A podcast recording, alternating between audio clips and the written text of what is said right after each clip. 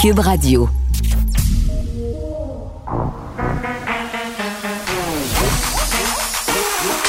Elle a une opinion sur tous les sujets. Pour elle, toutes les questions peuvent être posées.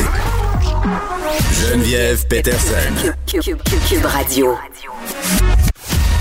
Salut à tous, bienvenue à l'émission. Merci de vous joindre à moi pour les deux prochaines heures et demie. On va s'en aller dans quelques instants au point de presse que tiendra François Legault, euh, que tiendront, pardon, parce qu'ils sont trois, François Legault, Christian Dubé et le docteur Horacio Arruda. Parce que là, évidemment, euh, on a moins de cas à Montréal. C'est pas le cas nécessairement dans toutes les régions du Québec, mais on a fait des recommandations. La santé publique euh, de Montréal a fait des recommandations à l'effet que ça serait peut-être une bonne idée d'abaisser, si on veut, euh, le niveau d'alerte concernant les consignes sanitaires.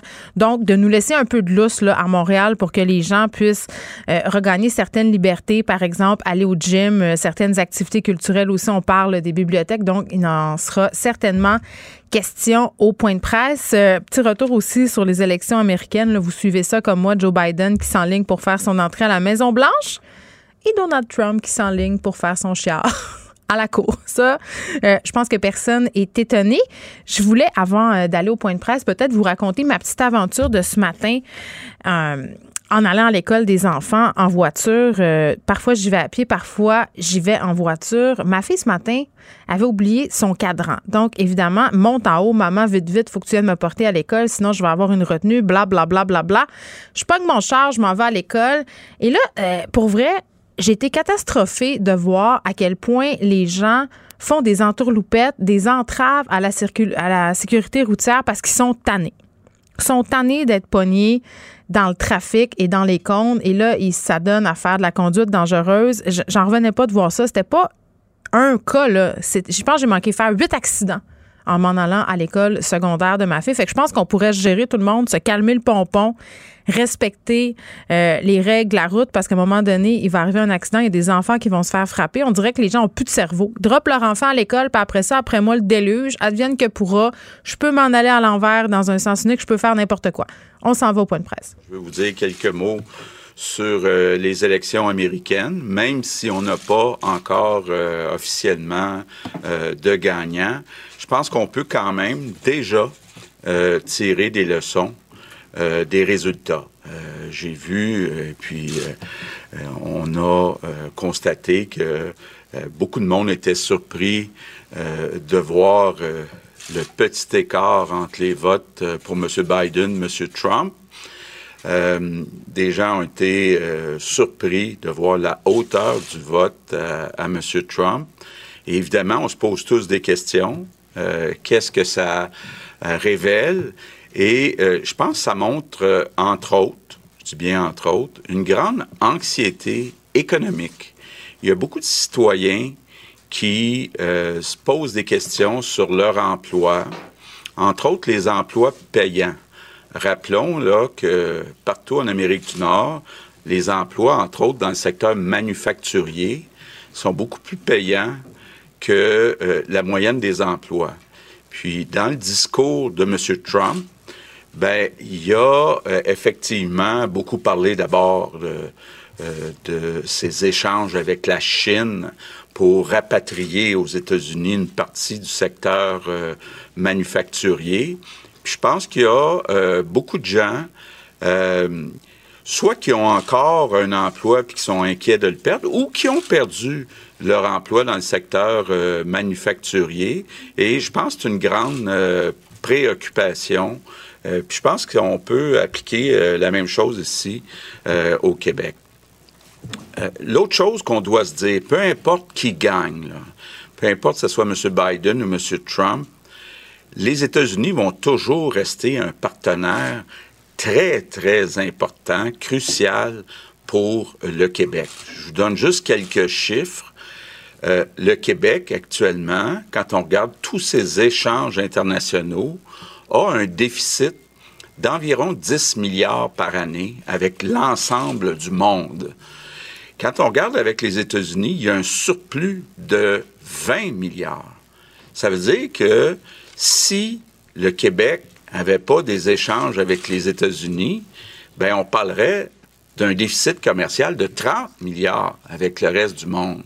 Donc, on voit l'importance de ce surplus euh, de 20 milliards. Évidemment, on ne peut pas oublier, puis d'un côté comme de l'autre, autant du côté de M. Biden que de M. Trump, tout ce discours protectionniste américain. Donc, ça doit nous amener, euh, nous et le gouvernement fédéral, à faire beaucoup d'efforts de rapprochement, éventuellement avec le, nouveau gouvernement, ou, si c'est le même, puis aussi avec les États, avec les gouverneurs. On a déjà commencé je pense qu'on a toujours eu au Québec euh, des bonnes relations, on continue de les entretenir avec les États du Nord-Est. Là, je pense entre autres au gouverneur Cuomo à New York, euh, Charlie Baker au Massachusetts.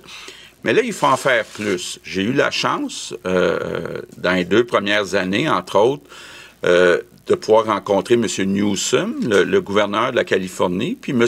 Abbott, le, gouvernement, le, gouverneur du Texas.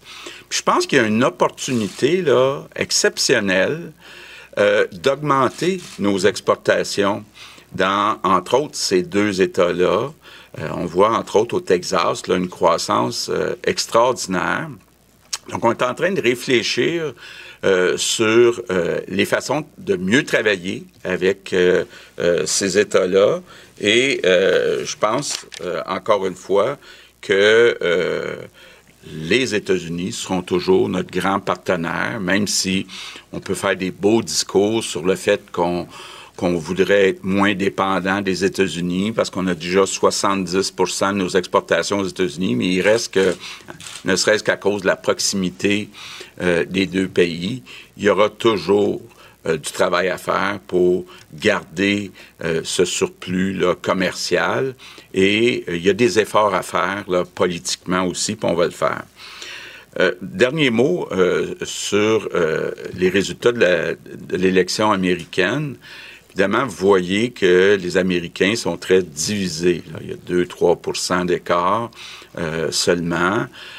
donc, c'est pas bon pour personne ça vient s'ajouter à l'anxiété euh, euh, qui a été créée, puis qui est toujours créée par la pandémie. Donc, euh, moi, je souhaite vraiment, puis je pense qu'on doit tous souhaiter aux Américains un apaisement de ces tensions-là entre les deux groupes de citoyens. Ceci étant dit, je reviens sur la pandémie au Québec. On a aujourd'hui 1138 nouveaux cas. On a 28 nouveaux décès. Donc, ça continue d'être difficile. ça continue d'être difficile en particulier dans euh, deux régions, euh, le Saguenay-Lac-Saint-Jean et la Nodière-Nord. Quand on regarde per capita, ce sont les deux pires régions actuellement, euh, Saguenay-Lac-Saint-Jean et la Nord. Et puis là, j'ai demandé euh, euh, au ministre de la Santé, j'ai demandé même à, la ministre de la Sécurité publique de voir si on peut en faire plus pour les aider à réduire le nombre de nouveaux cas, à faire mieux appliquer les consignes dans ces deux régions. Mais il y a vraiment un problème là au Saguenay-Lac-Saint-Jean et dans la Nodière-Nord. Je veux revenir maintenant euh, euh, sur euh, les propositions qui sont faites par différentes personnes, incluant la santé publique de Montréal, pour demander des assouplissements à nos restrictions. D'abord, Rappelons qu'aujourd'hui, ou hier, si on veut, euh, les, euh, données qu'on a euh, publiées aujourd'hui, qui étaient pour hier, montrent quand même 261 nouveaux cas à Montréal. Donc la bataille est pas gagnée à Montréal. Ça, c'est la première chose. Deuxième chose, dans la façon de fonctionner, il faut comprendre que la santé publique de chaque région euh, fait ses recommandations au euh, euh, directeur national de la santé publique et ensuite, le directeur de la santé publique vient nous présenter ses recommandations et on en débat, mais c'est important de le rappeler, là, c'est le gouvernement en bout de ligne qui prend la décision. Puis comme je l'ai répété, puis Christian l'a répété, depuis le début de la pandémie, on a toujours accepté les recommandations pour des restrictions de la part de la santé publique. Même dans certains cas, on est allé plus loin que ce que suggérait euh, la santé publique. Et ben, c'est une responsabilité, qu'on le veuille ou non, qu'on doit assumer, que je dois assumer, de trouver cet équilibre. C'est un équilibre qui est, euh, difficile à trouver entre euh, la vie, donc sauver des vies, puis de l'autre côté, la qualité de vie de l'ensemble des Québécois. Donc, euh, on regarde euh, région par région, on regarde les tendances ailleurs, parce que rappelons-nous que durant la première vague, euh, ce qui s'est passé en Europe, ça s'est ensuite passé chez nous. Donc, on, regarde aussi ce qui se passe là-bas. Mais c'est important de le dire, c'est pas une science exacte. On a beau chercher, il n'y a pas de guide des opérations comment euh, gérer une pandémie, euh, puis à quel moment prendre quelle euh, décision. Mais pour avoir beaucoup lu, beaucoup de soirées, même dans certains cas des nuits depuis huit mois, je pense qu'une des conclusions, une des leçons qu'on peut apprendre, c'est que le grand défi qu'on a, c'est d'éviter les rassemblements. C'est souvent, là, euh, dans beaucoup de domaines, la règle du 80-20. Euh, il y a quelques personnes qui sont euh, qui infectent beaucoup de personnes. Donc, c'est ça qu'il faut éviter parce que si une personne infecte une autre personne, c'est une chose. Si une personne infecte 10 personnes, mais là, vous voyez que ça devient rapidement exponentiel. C'est ça euh, le problème qu'on essaye d'éviter. C'est pour ça qu'à ce moment-ci, on choisit dans les zones rouges de garder les restaurants, les gyms, les salles de spectacle fermées parce que ce sont des opportunités de rassemblement. Pas seulement à l'intérieur de la salle, mais à l'entrée, à la sortie. Euh, c'est un message qu'on ne veut pas envoyer tant qu'on n'est pas en meilleur contrôle. Donc, pas de rassemblement. Par contre, par contre, je comprends très bien qu'il y a des personnes actuellement qui euh, développent toutes sortes de problèmes de santé mentale parce que ça fait un bon bout de temps qu'ils ne peuvent pas voir d'autres personnes. D'abord, je le rappelle, parce qu'il y a des gens qui l'oublient, les personnes qui sont seules, peu importe leur âge, ont le droit d'avoir la visite d'une personne à la fois. Ça, c'est important de le rappeler. Par contre, je vois le cas, par exemple, des étudiants au collégial, à l'université, qui euh, sont en cours à distance depuis plusieurs mois, euh, qui habitent chez leurs parents. Donc, on ne peut pas dire qu'ils sont seuls, mais bon, si leurs parents travaillent, ils sont seuls durant le jour, qui manquent vraiment euh, l'opportunité de voir leurs amis. Donc, j'ai demandé à mon équipe de regarder la possibilité peut-être d'un assouplissement qui serait plus pour des rencontres individuelles. Est-ce que un jeune peut rencontrer un autre jeune, ou peu importe l'âge, là, est-ce qu'il pourrait y avoir des rencontres, mais un à la fois, euh, une personne à la fois.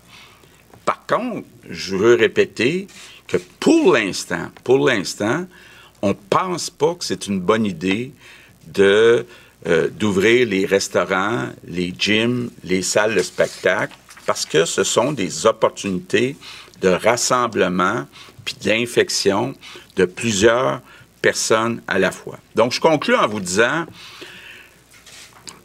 il n'y a pas de réponse, il n'y a pas de guide, puis je peux vous assurer que moi, à chaque jour, je remets en question les décisions qu'on a prises jusqu'à maintenant, puis je parle au plus de, personnes possibles, puis j'accepte les conseils de tout le monde, puis j'essaye de faire mon possible. Je suis pas parfait, mais j'essaie de faire mon possible pour prendre les meilleures décisions pour le bien de l'ensemble des Québécois, puis de trouver cet équilibre-là entre sauver des vies, puis offrir une qualité de vie euh, raisonnable ou acceptable à l'ensemble des Québécois. Puis d'ailleurs, j'en profite en terminant pour remercier les Québécois pour euh, leur confiance, pour leur support.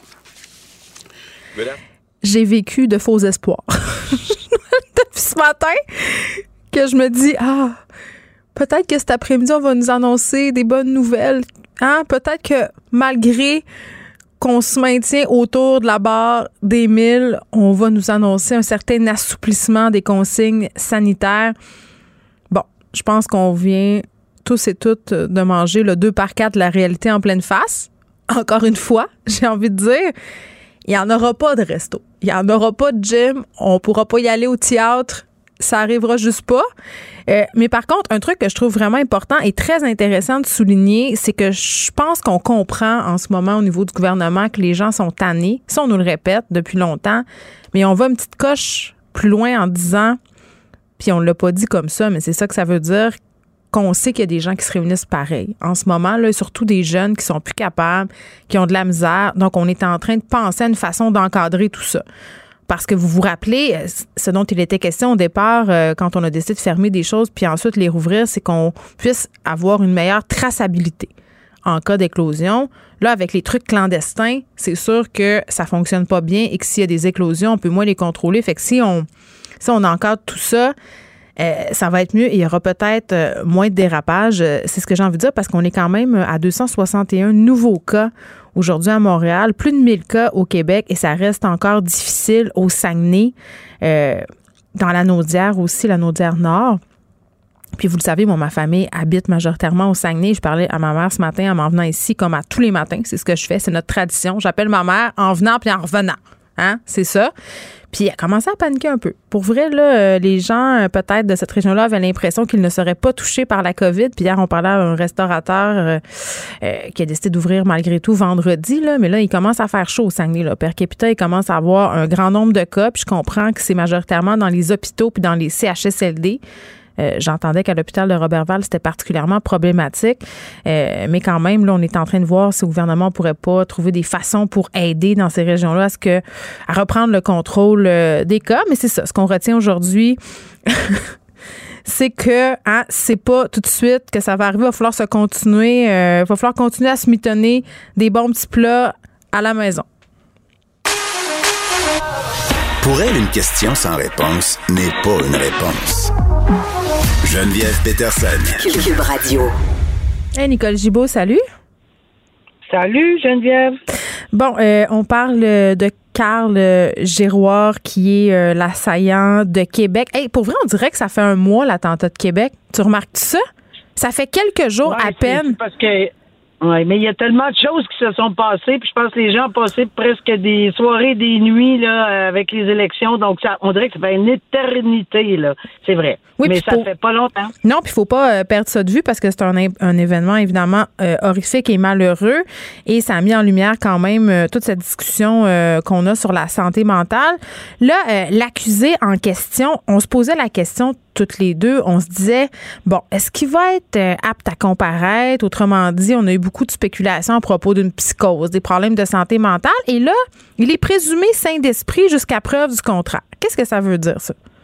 OK. Ben, en fait, euh, tout le monde est présumé. Tout, tout, le monde euh, est présumé sain d'esprit. C'est ce que le code criminel dit, là. Oui, mais là, on fait une nouvelle avec ça. Oui, ben c'est parce que probablement qu'on va y aller à l'envers, OK, à contrario. On a commencé tout le monde, il y a beaucoup, beaucoup de médiatisations qui se sont faites autour, ben c'est un malade, puis c'est un ci, puis c'est un ça. Parce qu'évidemment, c'est tellement horrifiant, puis il doit être atteint, puis sûrement, puis il a déjà été en 2014, puis en 2015, puis il y avait des propos, bon, etc. On a, c'est, tu sais, les diagnostics, là, c'est, euh, c'est quand même des médecins qui font ça, là. C'est, c'est, bon, nous, on l'a mis de l'avant.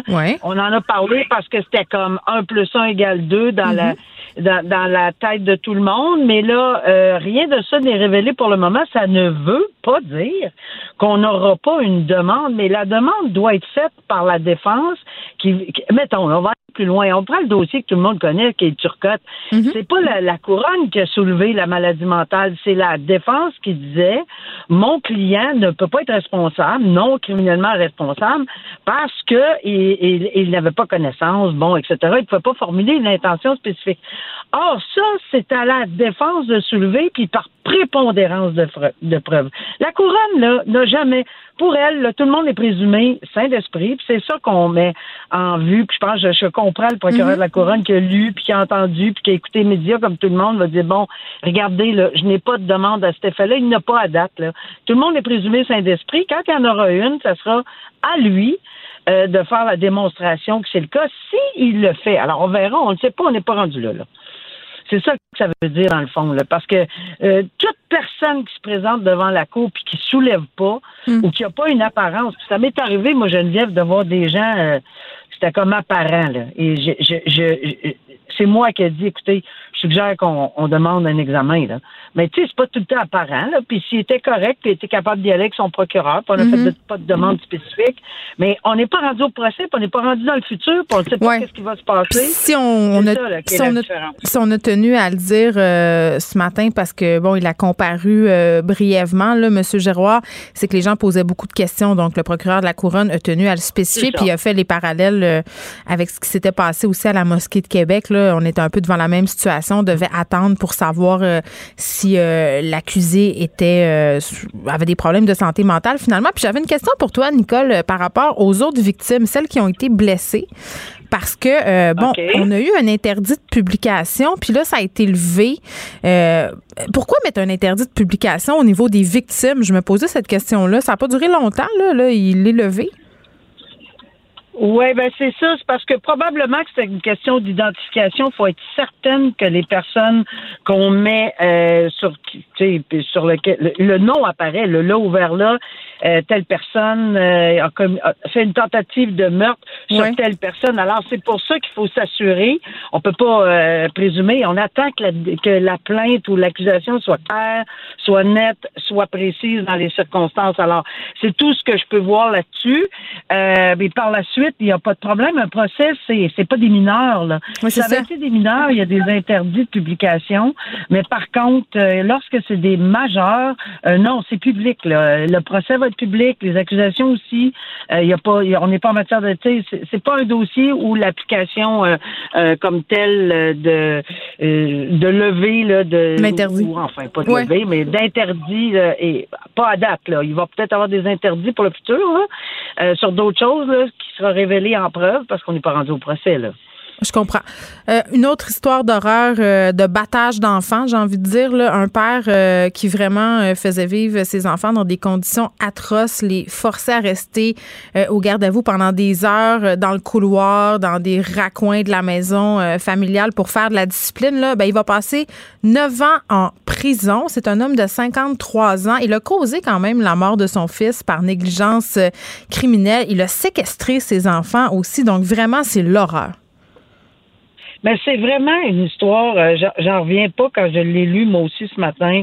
Euh, c'est vraiment une, histoire d'horreur. Euh, de, de c'est des enfants martyrs, carrément. Là. Oui, une fratrie. puis, puis c'est vraiment une fratrie, trois frères, dont un qui décède malheureusement des mauvais parce que il, a blessé son fils, c'est ce qui est révélé. Il a blessé son fils à la jambe. Il n'a pas voulu qu'il aille à l'hôpital. Ouais, il n'a pas voulu qu'il aille à l'hôpital. Alors on peut on peut pas diagnostiquer parce qu'on n'est pas médecin, mais on peut s'imaginer euh, la souffrance, on peut s'imaginer euh, tout ça et il il est mort apparemment de mauvais euh, soins parce qu'il y a mauvais soins. Il n'y a pas eu de soins.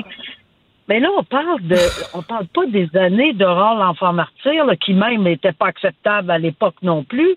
On parle là, on est dans, tu sais, on est en 2000 dans les années 2000, ça n'a aucun sens. Non, mais il y a des parents, il y a, y a des parents. Savoir il y a des parents qui devraient pas avoir la garde d'enfants. Hier, je suis tombée sur une histoire, Nicole, qui se passe aux États-Unis, en Géorgie. Il y a une petite fille qui est décédée euh, parce qu'elle avait des poux depuis trois ans. Elle avait tellement de poux qu'elle a fait un arrêt cardiaque causé par l'anémie de ces bestioles-là. Tu sais, je veux dire, trois ans, trois ans qu'elle a des poux. Ces gens-là, toujours bien des voisins. Il y a des gens autour qui voient ça, les mauvais traitements. Ben, Moi, je comprends pose- pas ça. Bon, ben, j'ai la même réaction, puis je m'en allais à la même place que toi, Geneviève. Comment ça se fait que quelqu'un, il y a trois enfants, on les voit jamais. Il y a trois enfants, ils sortent dehors, sont à côté sur un mur. Je sais pas, moi, comment ils se... Il me semble que c'est... Moi, ça, ça me dépasse de penser que personne, personne, personne, que ce soit les médecins et l'école... Écoute, je, je sais pas de blâmer quelqu'un. Je suis outré autant que toi, puis l'affaire des poux que tu me racontes, je le savais pas, puis là, ça me démolit. J'en reviens juste pas qu'on ne peut pas s'apercevoir. Euh, je pense qu'un adulte, on comprend, peut se cacher, peut se terrer, peut, peut, peut, avoir un certain comportement, euh, puis même, c'est ses affaires, il est adulte, euh, majeur, etc. Mais un enfant, un enfant qui a des comportements bizarres, Ouais. euh, on peut pas juste y attribuer là qu'il est pas bien dans sa peau. Peut-être qu'il est pas bien dans sa peau parce qu'il y a quelque chose en arrière de ça. Alors je reviens toujours à ça. Comment ça se fait qu'on en a pas, on n'a pas détecté ça? En amont, pas au moment où c'est trop tard et il est décédé. Ben oui, puis tu sais, avec la pandémie, puis on en a discuté euh, plusieurs fois ensemble, là, de pauvres enfants qui n'allaient plus à l'école, qui n'allaient plus à la garderie, qui étaient poignés dans leur milieu abusif. Il y en a eu, là. Tu sais, des situations comme ça Oui, où justement personne ne peut rapporter rien. là. Exactement. Mais là, je ne pense pas qu'on est dans, dans un euh, dossier où c'était où on était en pandémie. Non, non, ça fait des années. C'est ça. Là. Aujourd'hui, on peut peut-être avoir cette, cette, cette- cette excuse-là. là. Mais en tout cas, il s'en va euh, en dedans quand même euh, pour un certain nombre d'années, 9 ans. On termine euh, avec un- une attaque qu'a vécu un de nos journalistes, Michael Nguyen, qui s'est fait sacrer un Ben coup de oui. pied par un pédophile qui était pas content. Il a été Non, trou- mais- trouvé coupable, puis c'est ça, il a vargé sur Michael Nguyen au palais de justice. Ben c'est assez spécial. Puis moi, j'avais jamais vécu ça. Puis là, c'est c'est assez facile pour moi maintenant. On me mettait dans le petit carré, moi aussi, avec les petits points verts. J'ai jamais connu ça de ma vie, là. Mais vu que j'ai décidé de participer avec les journalistes. Mais c'est quoi le carré? Excuse-moi, c'est quoi le, le carré avec les petits points Ah, verts? OK. Dans les dans- On n'est pas là, nous autres, là, là. Ah, OK. Alors, dans les palais de justice, ben, moi non plus, moi, je, je siégeais, mais là, depuis que je suivais les journalistes, il y a une espèce de, de petit rectangle avec des petits points verts où tous les journalistes, les caméramans, etc., il faut qu'ils soient dans, le- dans le carré. Eh, c'est pas gros, là. C'est tout petit, tout petit. Donc, ils sont confinés à un seul endroit. Puis, tu peux pas, euh, pas savoir que c'est pas des journalistes, là, des caméras, puis les ci, puis les ça. Alors, c'est facile parce que les, les gens circulent en avant, euh, les accusés, les avocats, etc. Mais il faut tout rester dans ce petit carré-là, là, ou dans ce restant- rectangle-là. Dans l'enclos. Absolument. Dans l'enclos, exactement l'enclos des journalistes. Donc, il était une proie tout à fait facile. Pauvre Michael Nguyen, euh, je le salue. J'espère qu'il va bien parce que c'est presque inconcevable. Le- il fait son travail. Oui, puis il fait bien. Ma question, Ben euh, oui, c'est bon, Christophe euh, Véret qui, a- fait cette attaque-là, là, le pédophile qui a été reconnu coupable. Est-ce que ça pourrait être retenu contre lui, ça? Mais il va tout à fait être accusé là, de voie de fait en plus. Mm. Là, là, là, s'il pensait que son dossier passait sous les lumières, là, ben là, ils viennent d'ajouter une couche. Non seulement il va faire parler de lui pour l'autre dossier où il va faire de l'emprisonnement apparemment parce que il a reconnu avoir euh, eu bon des gestes à, caractère sexuel Mm-hmm. sur des mineurs, etc. Mais là, pour avoir attaqué un journaliste qui, fort probablement, parce que j'ai regardé les photos, était dans son enclos. Ou pas loin, en tout cas, regarde, euh, c'est assez hallucinant. S'il voulait que ça soit en douceur que ça passe, c'est pas du tout le cas. On va en entendre parler. Oui, puis là, on va, on va le ce connaître. un- Puis on va le connaître, son on va très visage. bien le connaître. Et c'est tant mieux. Exactement. Merci, Nicole. On se reparle demain. Merci, au revoir. J'accepte avec, euh, avec fierté la direction, les commandes. Non, non, pas les commandes. Votre maison, c'est un espace où vous pouvez être vous-même. J'accepte d'être l'entraîneur-chef des Orignaux Atomes 2B de l'école. Mon amour, moins fort, la petite Ah, dame. excuse, excuse. Tu parles à qui? Elle mérite d'être bien protégée. Et vous méritez d'être bien accompagné. Trouvez la protection la mieux adaptée à votre maison avec Desjardins Assurance et obtenez une soumission en quelques clics sur desjardins.com.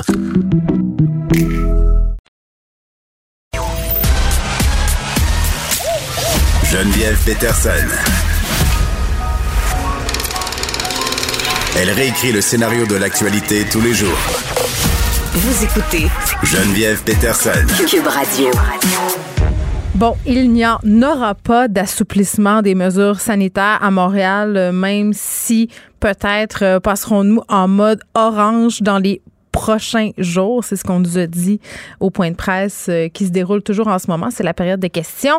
On parle de tout ça avec Roxane Borges da Silva, qui est professeure au département de gestion, d'évaluation et de politique de santé à l'École de santé publique de l'Université de Montréal. Madame Borges da Silva, bonjour. Bonjour, Madame Peterson. Bon, ce matin, euh, je disais ça à la blague tantôt au début de l'émission. On a vécu d'espoir. Il y avait ces articles. On euh, disait que la santé publique de Montréal demandait des allègements en zone rouge et là, on avait ce point de presse. Bien des gens se sont euh, imaginés des scénarios positifs. On a finalement dit non.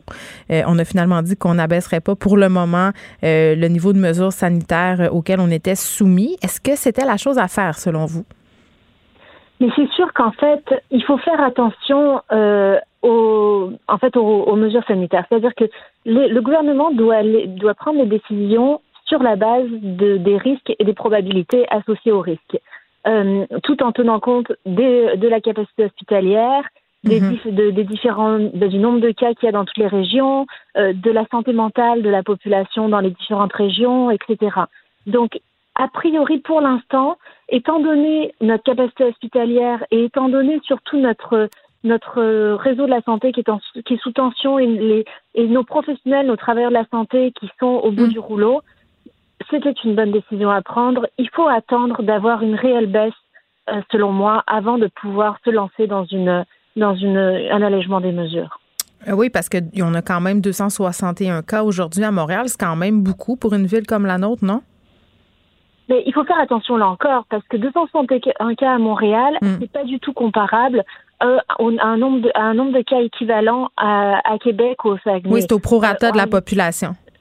C'est ça. Il faut absolument ramener le nombre de cas euh, en, euh, en per capita, c'est-à-dire par population, par million de population ou par 100 000. Donc 260 cas dans une très grande ville comme Montréal, c'est pas beaucoup. Euh, par contre, on sait qu'actuellement le Saguenay, la Naudière, euh, est au-dessus de 200 cas par million, alors qu'à Montréal, on est descendu bien en deçà. Donc euh, là, c'est beaucoup plus inquiétant. La situation est plus inquiétante dans des régions comme le Saguenay et la Naudière que c'est le cas à Montréal actuellement. Bon, mais si c'est pas, euh, si c'est pas inquiétant, pardon, à Montréal, pourquoi d'abord on n'a pas allégé certaines mesures? je comprends qu'au niveau des restos, peut-être qu'on n'est pas là, mais rouvrir, par exemple, des théâtres où c'est particulièrement possible de faire la distanciation sociale. C'est ce qui était proposé, 25 spectateurs dans une salle ou encore euh, les centres de conditionnement physique euh, pour de l'entraînement individuel. Ça aurait été impensable au niveau de la sécurité, selon vous? Mais en fait, on n'est pas encore dans un, une courbe descendante certaine. Hier, on avait 200, aujourd'hui 260 à Montréal. Donc, euh, peut-être que 260, 260 va se transformer en 350 demain si les, les éclosions ont été mal circonscrites. Je comprends, il faut attendre. Pardon? J'ai dit, je comprends qu'il faut attendre. Oui, c'est ça, exactement. Il faut absolument attendre et il faut s'assurer que le système aussi de dépistage, traçage, mm. isolement euh, est solide et on n'est pas encore certain. Euh, on n'est pas encore sûr pour toutes les régions que ça fonctionne très bien à cause de la pénurie de ressources humaines, particulièrement pour tout ce qui est les enquêtes mm. épidémiologiques.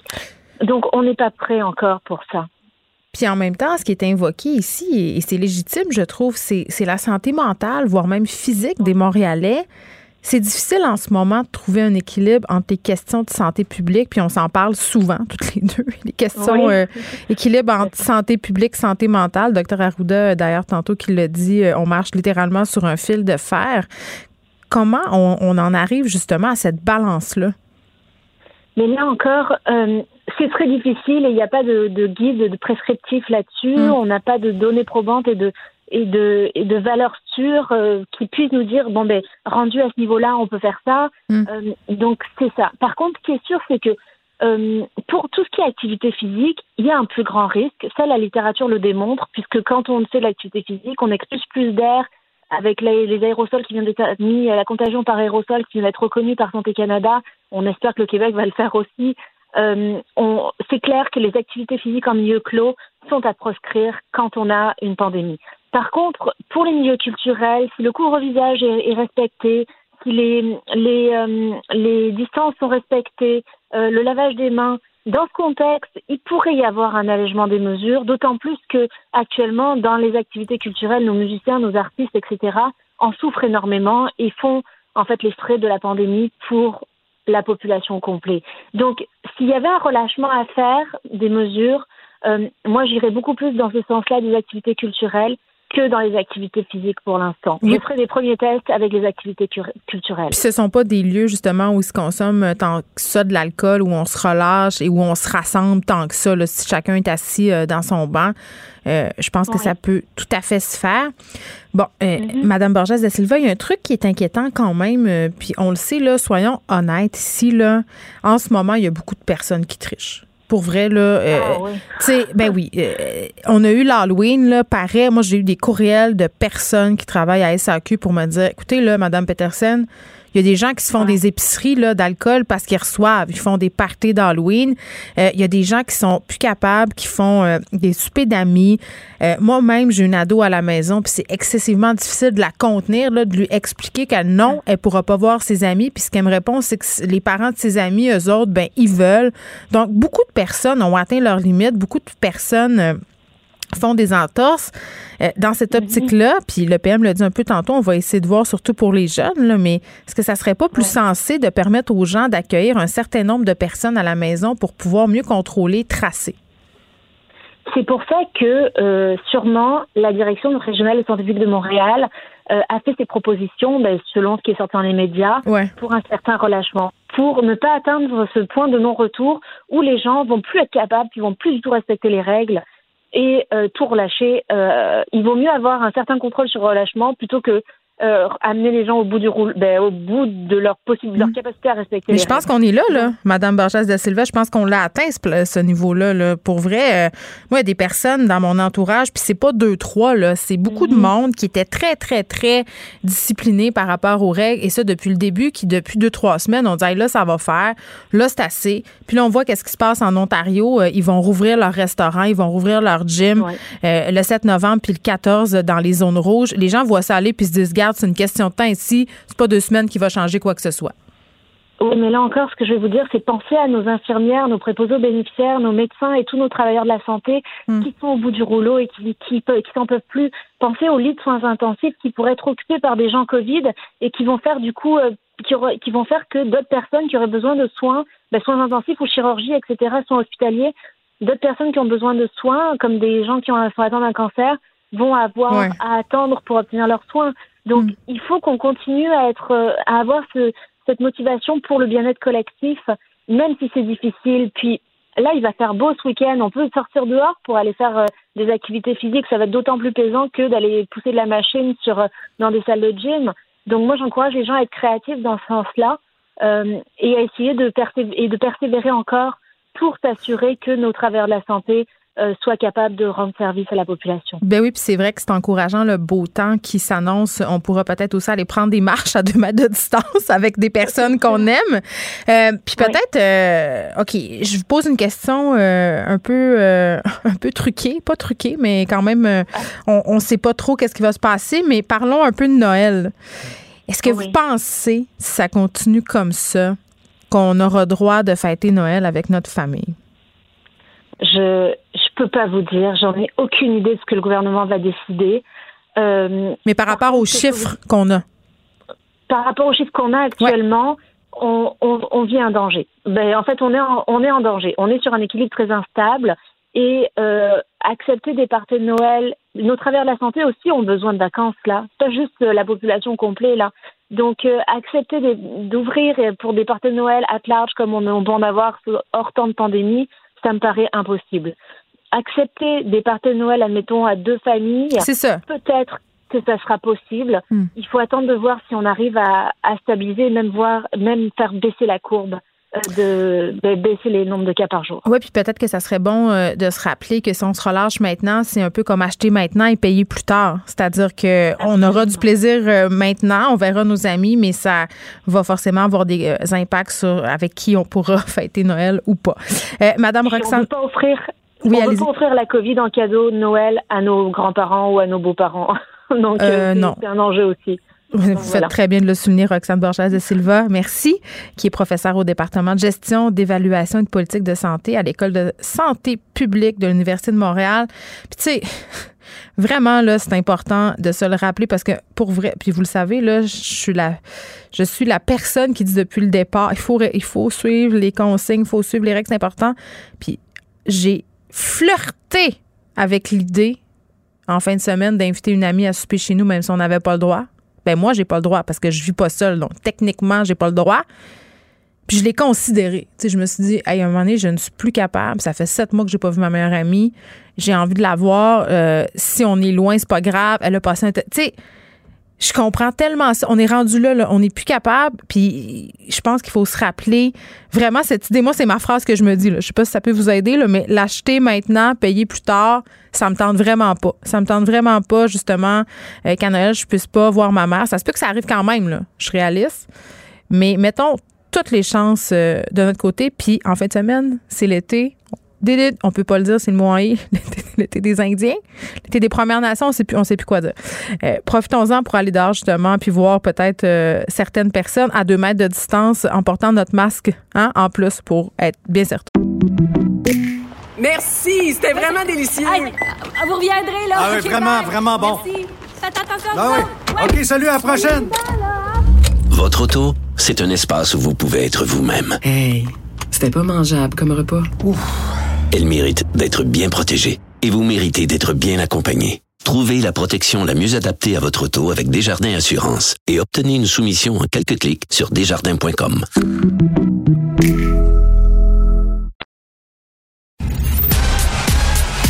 Geneviève Peterson,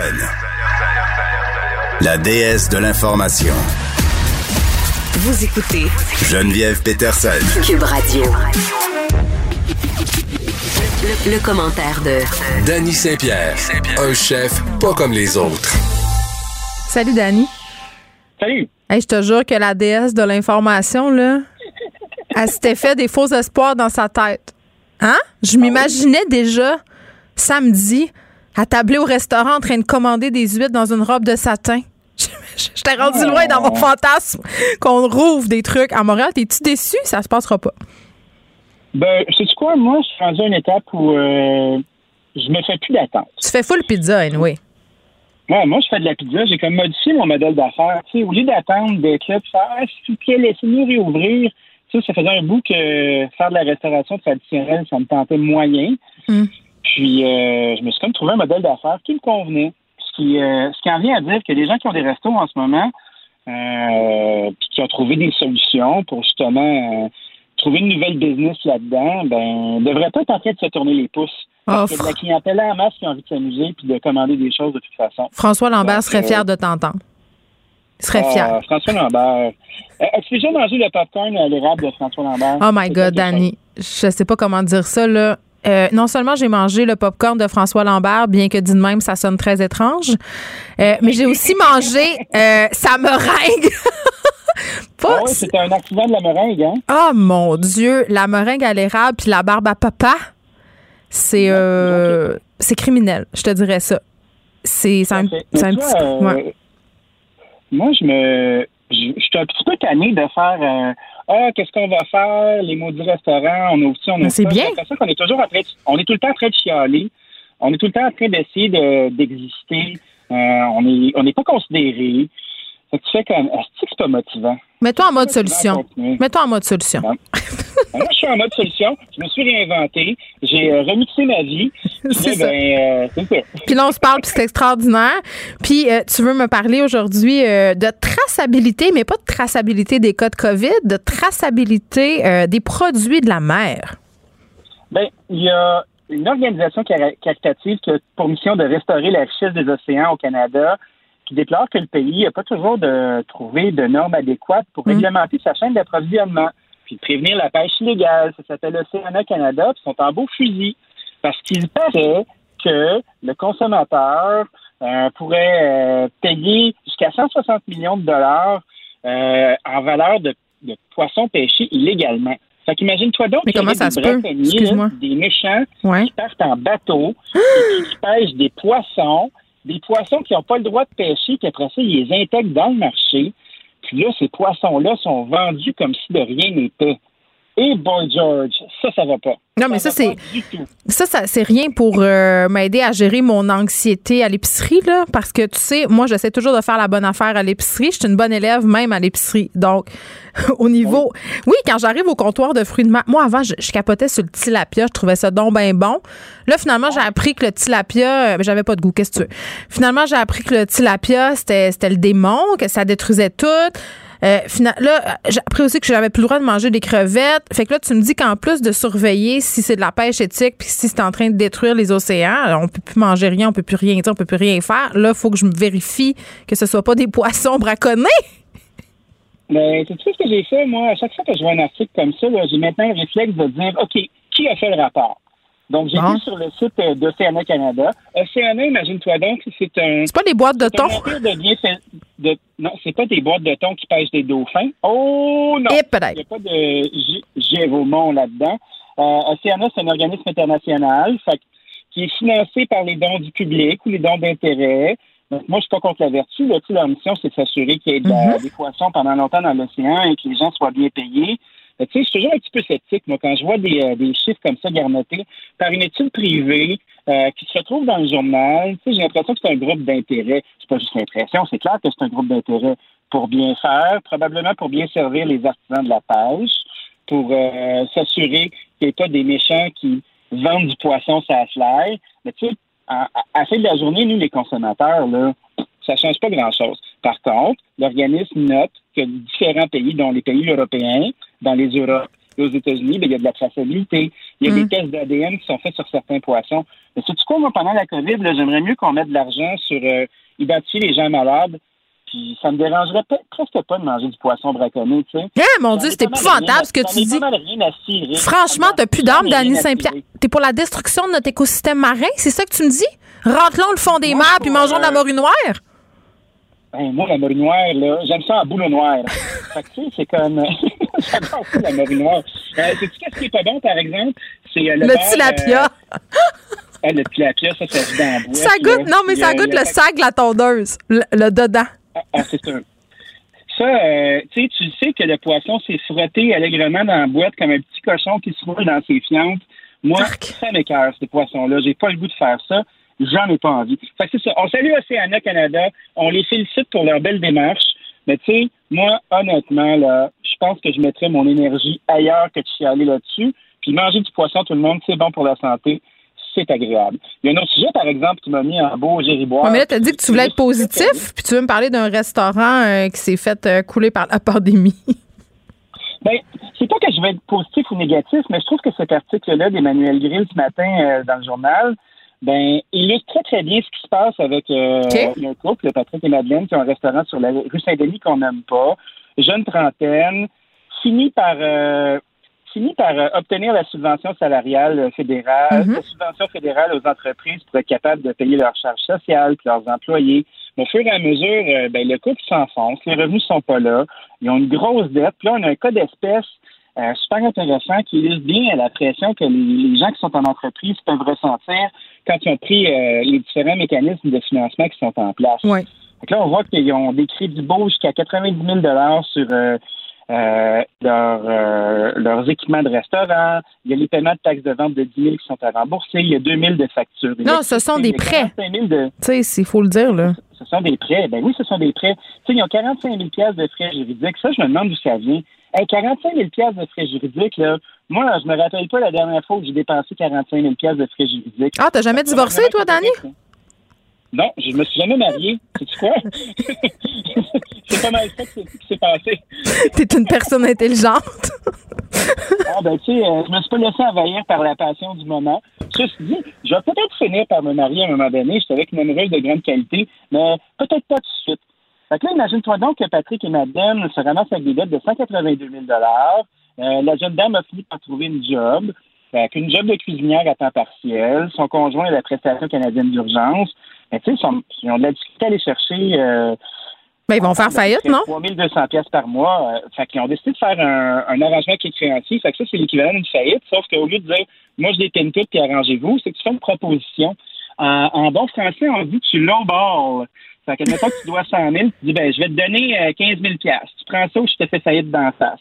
c'est étonnant à quel point les fournisseurs peuvent apprécier cette affaire-là. Puis euh, prendre le 15 000, dire c'est correct, c'est correct. Ta cote de crédit va être vraiment nulle. Elle va être R9, là, ce qui équivaut à être euh, avec les tilapiens dans la boîte pendant Ça, bon c'est-tu euh, comme la fois où je me suis sauvée en payant pas mon bill euh, de Vidéotron pendant 2-3 ans? Euh, écoute, probablement que ça ressemble à ça. C'est une joke. Donc là, euh, tu peux plus rien faire rendu là. là. Tu, sais, tu peux pratiquement plus avoir de crédit. Puis là, Ouais. ben, ta cote se redresse. Fait que là, on, on a eu la discussion avec euh, Nathalie Zarzanour, euh, de une conseillère principale en redressement chez Raymond Chabot. Tu sais, Raymond Chabot, là, ça, c'est les champions du monde de jouer avec tes chiffres. Fait que c'est un gros bureau comptable. euh, Il y a des syndics là-dedans. On est-tu payé pour dire ça, là? Non? Absolument pas, c'est dans l'article. Moi, euh, je me tape l'article parce que je trouve que c'est un bon article. Je trouve que c'est. J'invite les gens à aller le voir parce que ça, ça peut illustrer pourquoi qu'on est aussi sédents, les restaurateurs, en ce moment.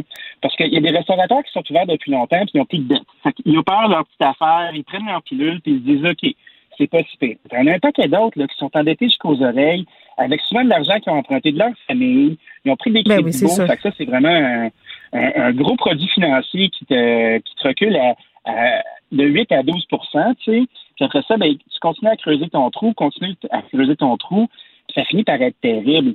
Donc là, on a vraiment ça qui se passe, puis on leur souhaite vraiment euh, du bon courage. Mais je pense que la meilleure décision dans ce temps-là, c'est justement de déployer. Il y a beaucoup de gens qui vont continuer à s'acharner, Ouais. à prendre tous les prêts disponibles, puis continuer à se creuser, puis à se creuser, puis à se creuser au profit de qui? Rendu là, les institutions qui vous ont fait des prêts, les institutions qui vous ont fait des crédits beaux, ben, c'est à eux de récupérer leurs affaires parce qu'ils ont pris un risque autant que vous. Puis si votre code de crédit est déjà mauvaise, puis vous n'avez pas nécessairement de risque de perdre votre maison, ou vous êtes en appartement, n'importe quoi, ben, je pense que ça vaut la peine d'aller visiter un syndic pour euh, vous faire un plan de redressement de vos finances, puis de tirer sa plug, puis de rentrer à la maison. Parce que l'acharnement que vous faites peur, ben, cet acharnement-là, il va servir à qui? À- à personne d'autre qu'aux créanciers qui ont pris un risque en vous prêtant des choses, puis à grands frais.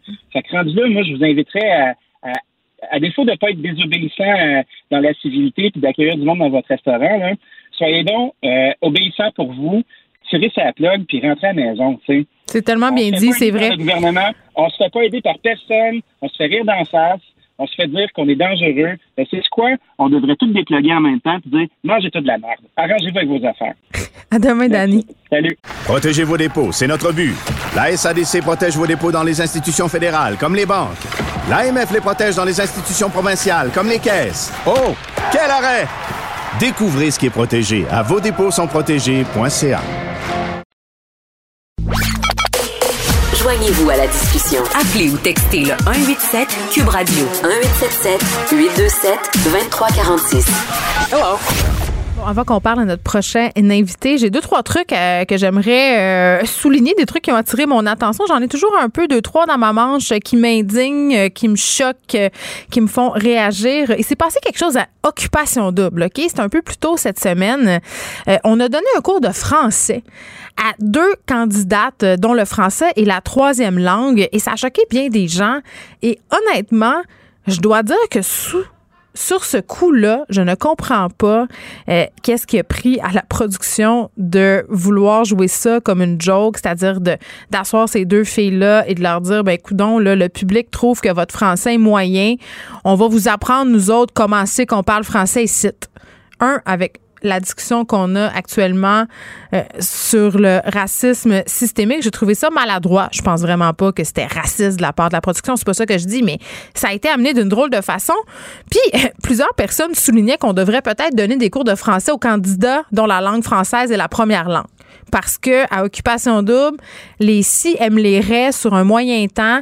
Ils sont ça se passe régulièrement. Ça se parle franglais à qui mieux mieux et personne écrit à la mère de ces gens-là pour leur dire euh, vous avez mal élevé votre enfant, vous ne lui avez pas appris à parler français. Donc je sais pas, c'était comme une fausse bonne idée de la part de la production de donner un cours de français à des gens qui disons-le là, se sont forcés le derrière pour apprendre notre langue. C'est peut-être leur troisième langue. Ils ont peut-être quelques défauts au niveau euh, de la façon euh, de parler de français, mais honnêtement là, même si c'est la troisième langue de certains, ils la parlent mieux euh, que certains Québécois dont c'est la première langue. Vous écoutez Geneviève Peterson. Cube Radio. On a eu toute cette discussion autour de la santé mentale, euh, comment ça va au niveau de la santé mentale au Québec, les manquements, mais aussi euh, par rapport à ce qui s'est passé à Québec, sur comment on approche euh, des personnes qui sont aux prises avec des problèmes de santé mentale quand on est un policier, quand on est appelé à intervenir.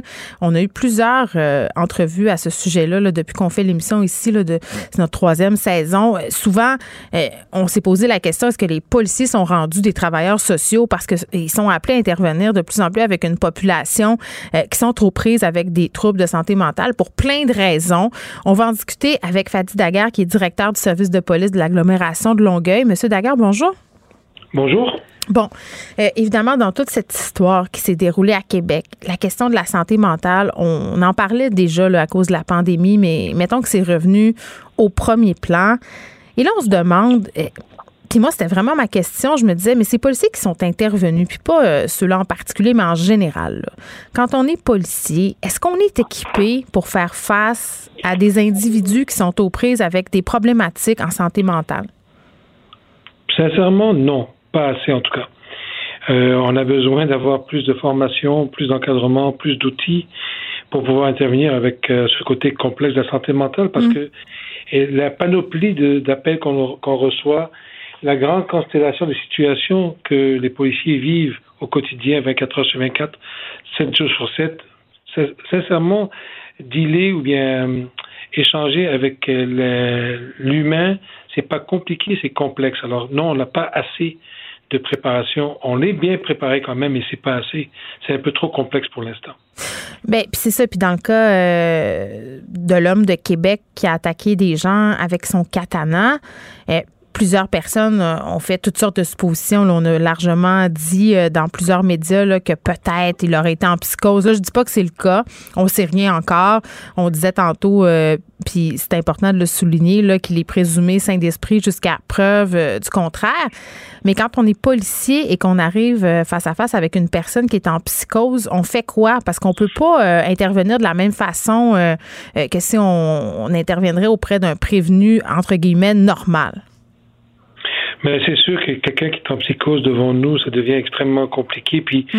on a certaines formations, des escalades, certaines formations, même des équipements d'armes intermédiaires qu'on a avec nous. Bon, le meilleur équipement reste la parole, mais effectivement, lorsque la personne est complètement euh, dans un autre monde, elle n'est plus du tout en contact avec euh, la société dans mm. laquelle elle vit. Ça devient très, très complexe. Donc, je vous dirais, ça, ça, nécessite une intervention particulière, adaptée à la personne. Mais encore une fois, est-ce qu'on est assez formé pour le faire? Hmm. Moi, je vous dirais, c'est pas le cas. On essaie du mieux qu'on peut, mais c'est pas le cas. Mais j'ai l'impression, M. Daguerre, qu'on en demande beaucoup à nos policiers. non, mais pour vrai, non, mais je veux le dire, là, parce que souvent, on critique la police. Euh, mais d'un autre côté, on demande beaucoup un policier, c'est un policier. Est-ce qu'on peut exiger de nos policiers qu'ils soient à la fois justement des policiers, des psychologues, des travailleurs sociaux? Puis je peux comprendre là qu'il y a certains policiers euh, que ça leur tente pas. Eux, ils ont appliqué pour être police, pas pour être psychologue. Oui. Écoutez, vous avez tellement raison. Puis c'est sûr que lorsqu'ils ont appliqué pour devenir policiers, c'était pas pour travailler sur 70% des appels qui sont des, appels à connotation plus sociale des, des détresse humaine.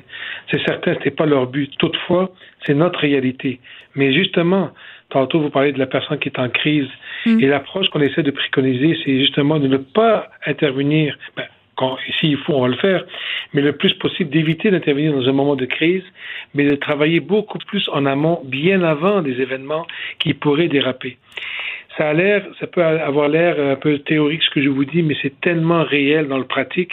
Lorsque vous mettez des policiers en lien avec la communauté ou avec des mm. personnes dans une grande vulnérabilité, mais en lien constant avec ces personnes-là, ce que ça crée, cette approche en amont, bien avant les appels 911, ça crée des liens entre le policier et l'individu.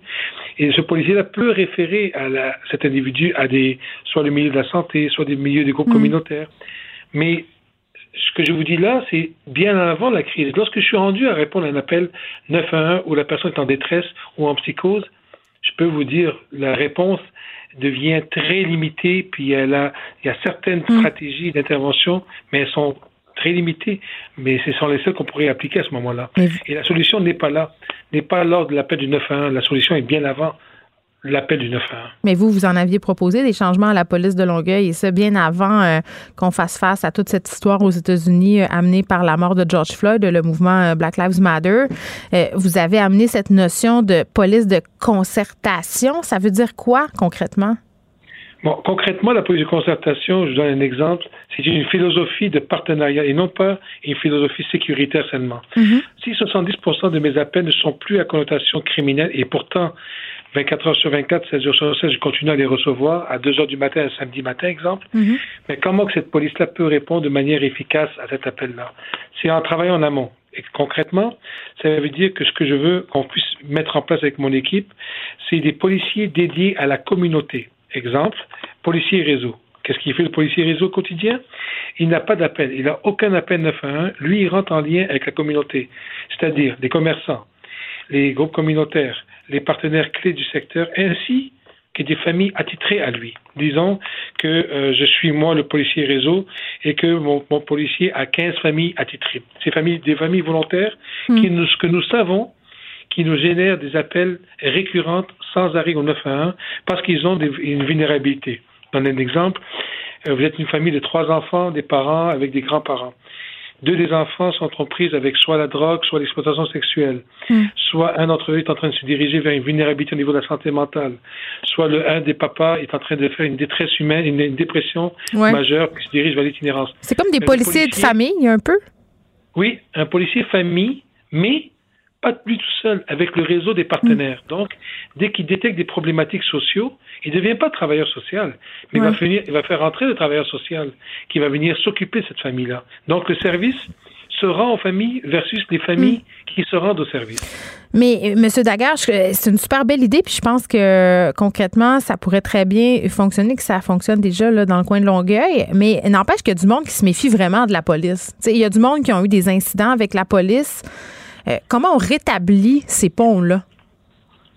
Bon, vous avez raison quand vous parlez de méfiance qui, euh, qui existe surtout en plus avec les événements de Floyd et d'autres événements mm-hmm. qu'il y a eu auparavant. C'est pour ça qu'on a revu, on, a mis en place une réforme policière de profondeur avec le SPAL depuis 2018. J'insiste sur les dates parce que Floyd est arrivé en 2020. Nous, ça fait déjà depuis deux ans et demi, trois ans que nous travaillons sur une réforme. C'est quoi cette réforme-là? C'est pas un changement de structure, madame. C'est un changement de culture. Généralement, les grandes organisations vont tout de suite vers un changement de structure, ce qui, pour moi, peut être intéressant, mais n'est pas la, la solution. Les, les gens, qu'est-ce qu'ils font? Ils traitent le cancer au lieu de, traiter, de, de prévenir un cancer. Donc, présentement, au SPAL, ça fait deux ans, et là, cette année, c'est notre première cuvée de nouvelles recrues que nous avons reçues.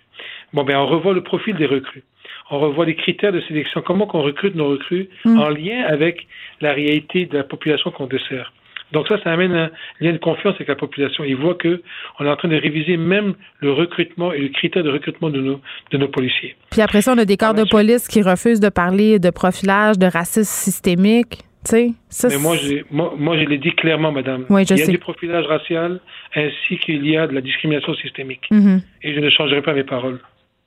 Ben, je, salue ça grandement. Euh, je veux qu'on revienne euh, brièvement sur les événements euh, de Québec, Monsieur Daguerre. Il y a beaucoup de personnes qui se demandent pourquoi les policiers n'ont pas ouvert le feu sur Carl Géroir. et on a mis ça en opposition un peu avec l'exemple de cet homme noir qui s'est fait tirer dessus à Montréal plus tôt cette semaine. Ah, mon Dieu. Vous savez, cette enquête-là, elle, est en cours. Honnêtement, je ne peux pas du tout euh, entrer dans cette question, dans le sens que je n'ai aucune idée de comment l'intervention a eu lieu, quelles ont été les étapes, quel a été le contexte. Mm. Donc, euh, la, police de Québec enquête présentement, je pourrais vraiment pas commenter là-dessus. Puis en même temps, euh, j'imagine, je sais que vous pouvez pas commenter, mais on tire pas sur quelqu'un qui a des problèmes de santé mentale. Le Carl Giroir a été retrouvé en hypothermie, pas de souliers, il devait pas être bébé menaçant rendu là. là. Ben écoutez, une chose qui est certaine, lorsque l'arme ultime est utilisée, c'est parce qu'on n'avait plus de solution, mais hmm. je ne peux pas vraiment commenter l'événement. Je comprends. Régis Labaume, le maire de Québec, a balayé la possibilité de faire des patrouilles mixtes, des patrouilles où on aurait un, mélange entre des policiers et des travailleurs sociaux. Euh, qu'est-ce que vous en pensez, vous, de ça? Ben écoutez, je peux pas, je peux pas être, euh, je peux vous dire qu'au niveau du SPAL, nous avons justement créé des équipes mixtes. ça fonctionne-tu euh, bien? Très, très, très, très, très bien. Euh, c'est un apport important pour le patrouilleur parce que le col de patrouilleur, on va dire le patrouilleur plus conventionnel, Mm. plus traditionnel, arrive sur un appel et il est aux prises avec une, une, une problématique, avec une personne avec une problématique de santé mentale. S'il peut appeler mon équipe ESIP qui arrive sur les lieux en renfort, ben là, il a le meilleur des deux mondes. Il a un policier qui est plus formé en santé mentale et en Mm. même temps, il a le travailleur social qui, lui, c'est son expertise dans le domaine. Et du coup, le policier plus traditionnel, lui, il est libéré pour aller répondre à des appels d'urgence qui sont plus de volets criminels. Donc, pour moi, ça, ça a ses bénéfices. C'est pas, c'est pas par contre, faut faire attention, c'est pas la solution ultime et finale. C'est pour ça, lorsque le policier réseau, dont je vous parlais tantôt, qui, qui est dédié à travailler en amont, Ouais. bien avant l'appel 911, nous, ce que notre ambition dans les dix prochaines années, c'est d'avoir, sur les 300 patrouilleurs exemple, éventuellement, on commence par 12, 24, 36, on monte, puis se rendre à 150 patrouilleurs en réseau et 150 patrouilleurs qui continuent à répondre aux appels 911. Moi, ce que je trouve aberrant, madame, c'est qu'en 2020, 90% à 95% de mon organisation policière, surtout les patrouilleurs, on est toutes un, appe- un appel de 911, un char. Un appel, un char. On est toujours en réaction. On peut plus continuer ainsi. Hmm. Euh, je profite de l'occasion, je vous ai, euh, Monsieur Daguerre, pour vous poser une question. Là. C'est difficile d'avoir la réponse, euh, puis en même temps, euh, pas difficile. Il y a des militants, une certaine tranche de militants qui appellent de plus en plus au démantèlement de la police. Est-ce que vous pouvez les comprendre? Et qu'est-ce que vous leur répondez? Mais je peux, je peux vous dire que si. Il y a deux choses. Il y a le démantèlement, puis il y a le defunding. C'est deux notions différentes. Ouais. Le démantèlement est quand même radical. Pour moi, une société sans sécurité publique, sincèrement, moi, je viens de la, de la Côte d'Ivoire, d'origine de la Côte d'Ivoire, et je viens, je suis d'origine libanaise aussi. J'ai vécu dans ces deux pays-là. Puis ne pas avoir une police professionnelle, pour moi, c'est l'anarchie. Alors, l'abolition, je la vois pas. Par contre, la notion de defunding de police, je peux la saisir, je peux la comprendre, surtout si les services de police au Québec en gardent un statu quo. C'est là qu'il est important qu'on fasse des vraies réformes profondes policières. C'est pour ça, tantôt, j'ai insisté sur parfois, on est tenté d'aller vers la facilité en changeant des structures au lieu d'améliorer la culture. Et pour moi, elle est là la notion de profondeur pour regagner ou de con- euh, confirmer la confiance de la population. Donc, je, je saisis leur demande parce qu'elle fait face, elle, elle- elle fait, elle- la demande elle est, elle est faite par rapport à ce qu'on est présentement, si on ne s'améliore pas, si on ne s'adapte pas. Mais c'est pour ça qu'il est nécessaire, on est devant, on est devant un cul-de-sac, il faut absolument qu'on amène des réformes profondes et je salue le geste de la, de la ministre de la Sécurité publique d'avoir demandé Hmm. qu'on revoie la police, une réforme profonde avec son projet des livres verts. On s'est inscrit là-dedans, on a écrit un mémoire. Maintenant, on attend de voir si nos demandes, parce qu'on a des demandes budgétaires par rapport à une police de réseau Ouais. qu'on a faite, on n'a pas eu de retour pour l'instant, mais on est optimiste qu'on puisse être un projet pilote au Québec pour implanter cette police-là. Puis donnez-nous la chance de le faire. Vous allez voir que dans les 4-5 prochaines années, cette approche-là va être extrêmement bénéfique pour le Québec. Euh, mais dans cette optique-là, est-ce que le 100 millions euh, qu'a promis euh, M. Carman dans l'optique d'aider avec la santé mentale, ça va aider selon vous? Mais justement, euh, j'ai vu, j'ai écouté ce qui a été annoncé. J'ai vu qu'il y avait un 19 millions dans le projet Sentinelle, Ouais. ainsi qu'un 31 millions dans le maintien de rehaussement des services. Euh, je ne sais pas, madame, si je- on était inclus là-dedans. Je- J'espère Il faudrait. inclus. Ou, ou, ou est-ce que c'est une autre enveloppe budgétaire, mais Ouais. je, je me croise les doigts que quelqu'un va écouter notre appel. Ben, on se les croise aussi. euh, Laissez-moi vous dire ça. Fadi Daguerre, merci, qui est directeur du service de police de l'agglomération de Longueuil. Le, le commentaire de François Lambert, un dragon pas comme les autres. Hey François. Oui. On se serait cru dans un épisode d'OD tantôt au point de presse euh, quand M. Legault a réitéré l'importance de créer des rapprochements avec les États-Unis. J'ai manqué, j'ai fouillé par la suite. euh, C'était succulent? Ben écoute, euh, il, est- il marche un petit peu euh, sur des œufs, M. Legault. Là, évidemment, Ben il se fait questionner depuis le début de l'élection américaine euh, par rapport à si c'est Biden qui passe, par rapport à si c'est Trump. Et vraiment, il joue de prudence en disant que c'est important pour le Ben Québec d'avoir des relations positives, peu importe l'issue de l'élection. Puis il parlait aussi des gouverneurs. Mais moi, j'étais curieuse de t'entendre sur une affaire qu'il a dite par rapport à la possibilité qu'il faudrait saisir d'augmenter nos exportations dans certains États. Oui, ben c'est normal. Mais en partant, c'est normal que tout le monde marche sur des œufs parce que Hmm. même si même si c'était Biden qui avait gagné all the way aujourd'hui, il reste que Trump est là jusqu'au 20 janvier. Puis il peut en profiter pour faire suer toute la planète entière jusqu'au 20 janvier. Et d'ailleurs, c'est ce qu'il va faire. Donc, tu ne veux pas euh, envenimer euh, ton économie pour quelqu'un qui a des comptes à rendre qui est de mauvaise foi. Donc, c'est normal qu'en ce moment, tout le monde marche sur des œufs, et, mais le 21 janvier, euh, ils vont-tu l'envoyer promener rien qu'un peu? Moi, je le ferai, en tout cas. ouais? Là, le 21 au matin, j'écris un tweet. Moi aussi, je suis premier ministre. Je dis, bon débarras, mais bon, euh, en attendant, tout le monde va marcher sur des œufs.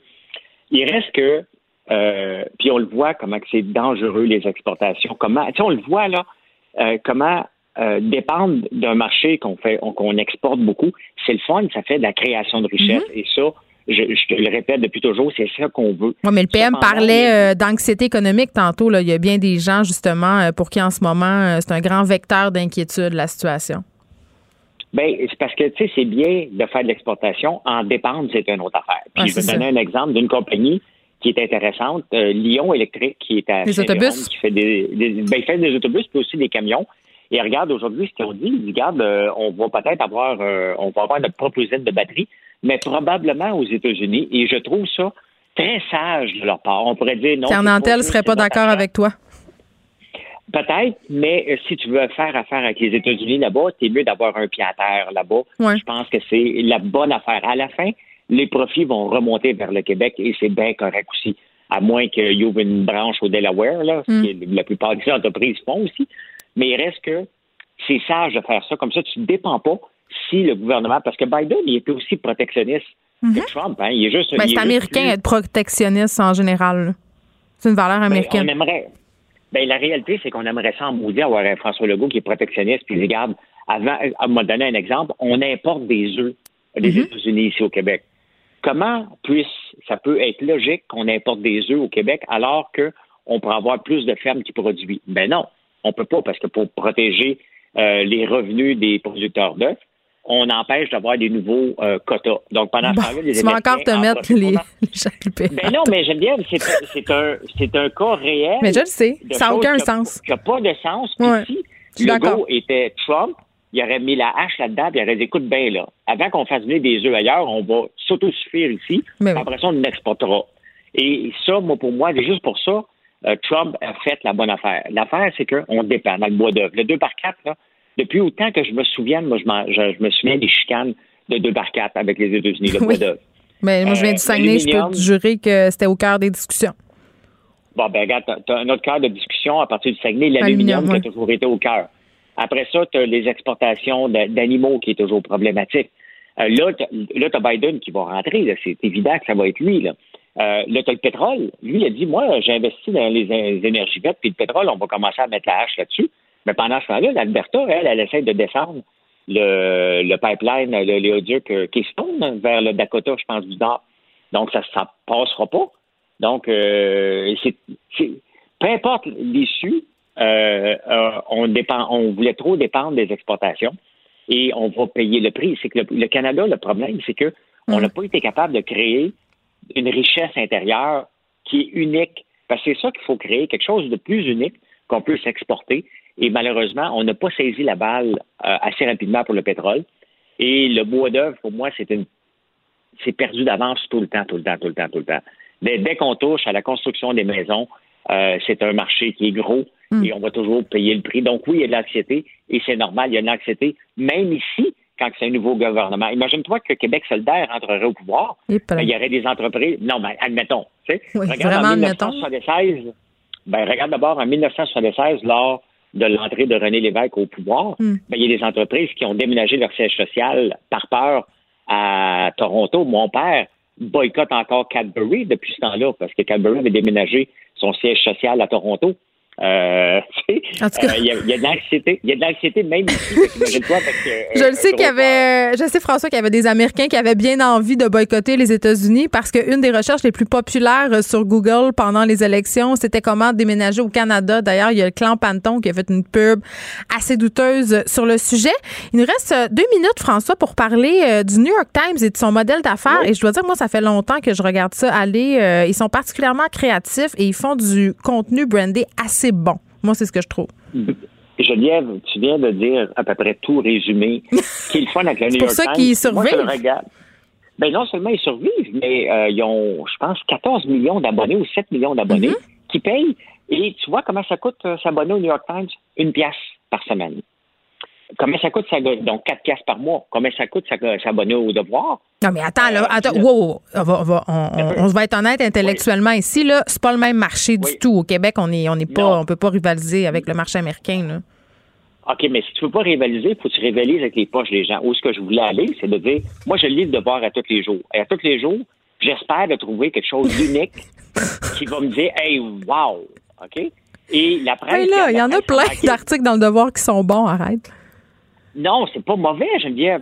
Mais c'est pas assez pour que je m'abonne. Je le lis à travers l'application Plus Reader, Ouais. mais c'est pas assez pour que je m'abonne parce qu'il n'y a pas assez de stock.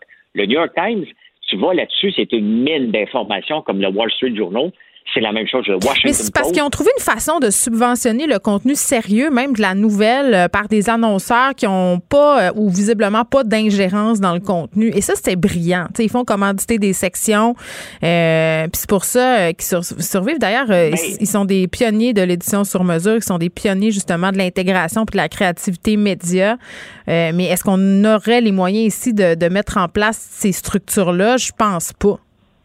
Ben, c'est pas en chargeant 20$ piastres par mois que tu vas t'attirer des gens. Ben, c'est sûr que non, ils nous ont habitués à la gratuité en plus. tu sais. Ben, oui, mais si tu, offres, si tu fais payer des gens, il faut offres quelque chose de plus. Puis lorsque tu payes pour le New York Mm. Times, tu as quelque chose de plus. Lorsque tu payes pour le Wall Street Journal, tu as quelque chose de plus.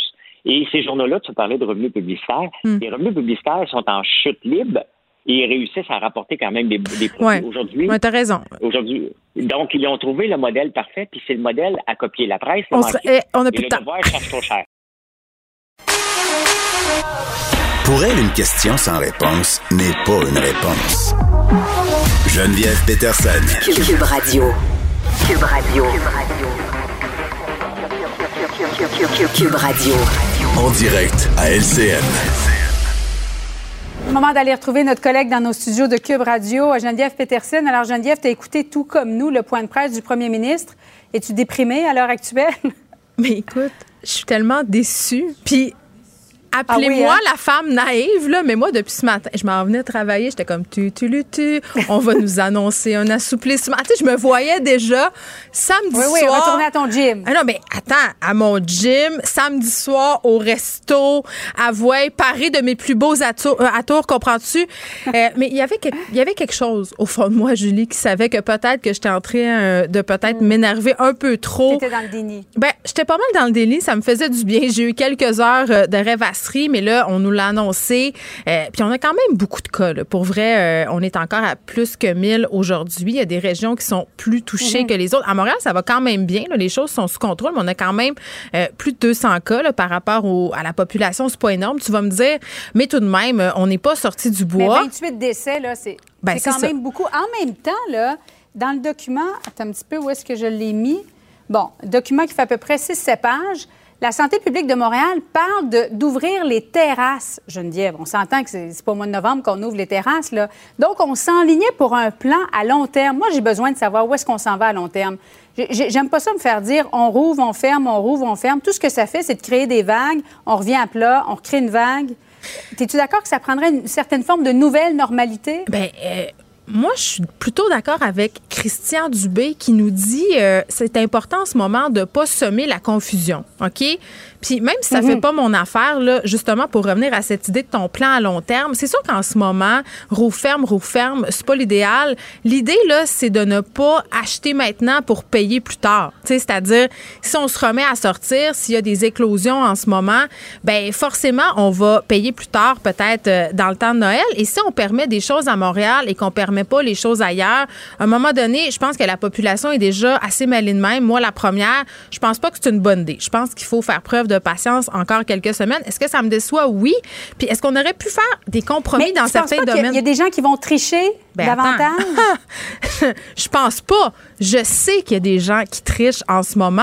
Moi, j'ai eu des courriels de personnes qui travaillent à la SAQ qui m'ont dit que dans le temps de l'Halloween, il y avait des gens qui étaient venus se faire des provisions. Il y a eu des parties. J'ai des amis qui enseignent au secondaire qui me disent qu'ils ont toute la misère du monde à convaincre les jeunes de pas se réunir. Puis là, je mets pas la faute sur les jeunes. Là.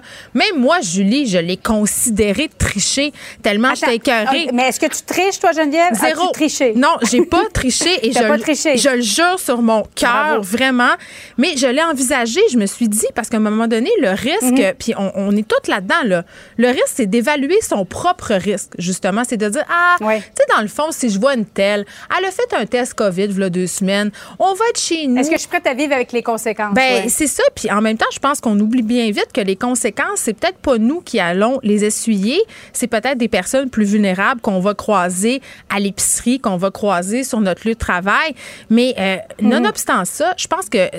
François Legault, quand même, euh, est bien conscient de ça. Ils l'ont pas dit comme ça, mais ils savent qu'il y a du monde qui triche. Et c'est pour ça qu'il va peut-être permettre, surtout pour les jeunes, là, euh, certaines mesures où on pourrait peut-être voir des gens euh, one-on-one, un à un.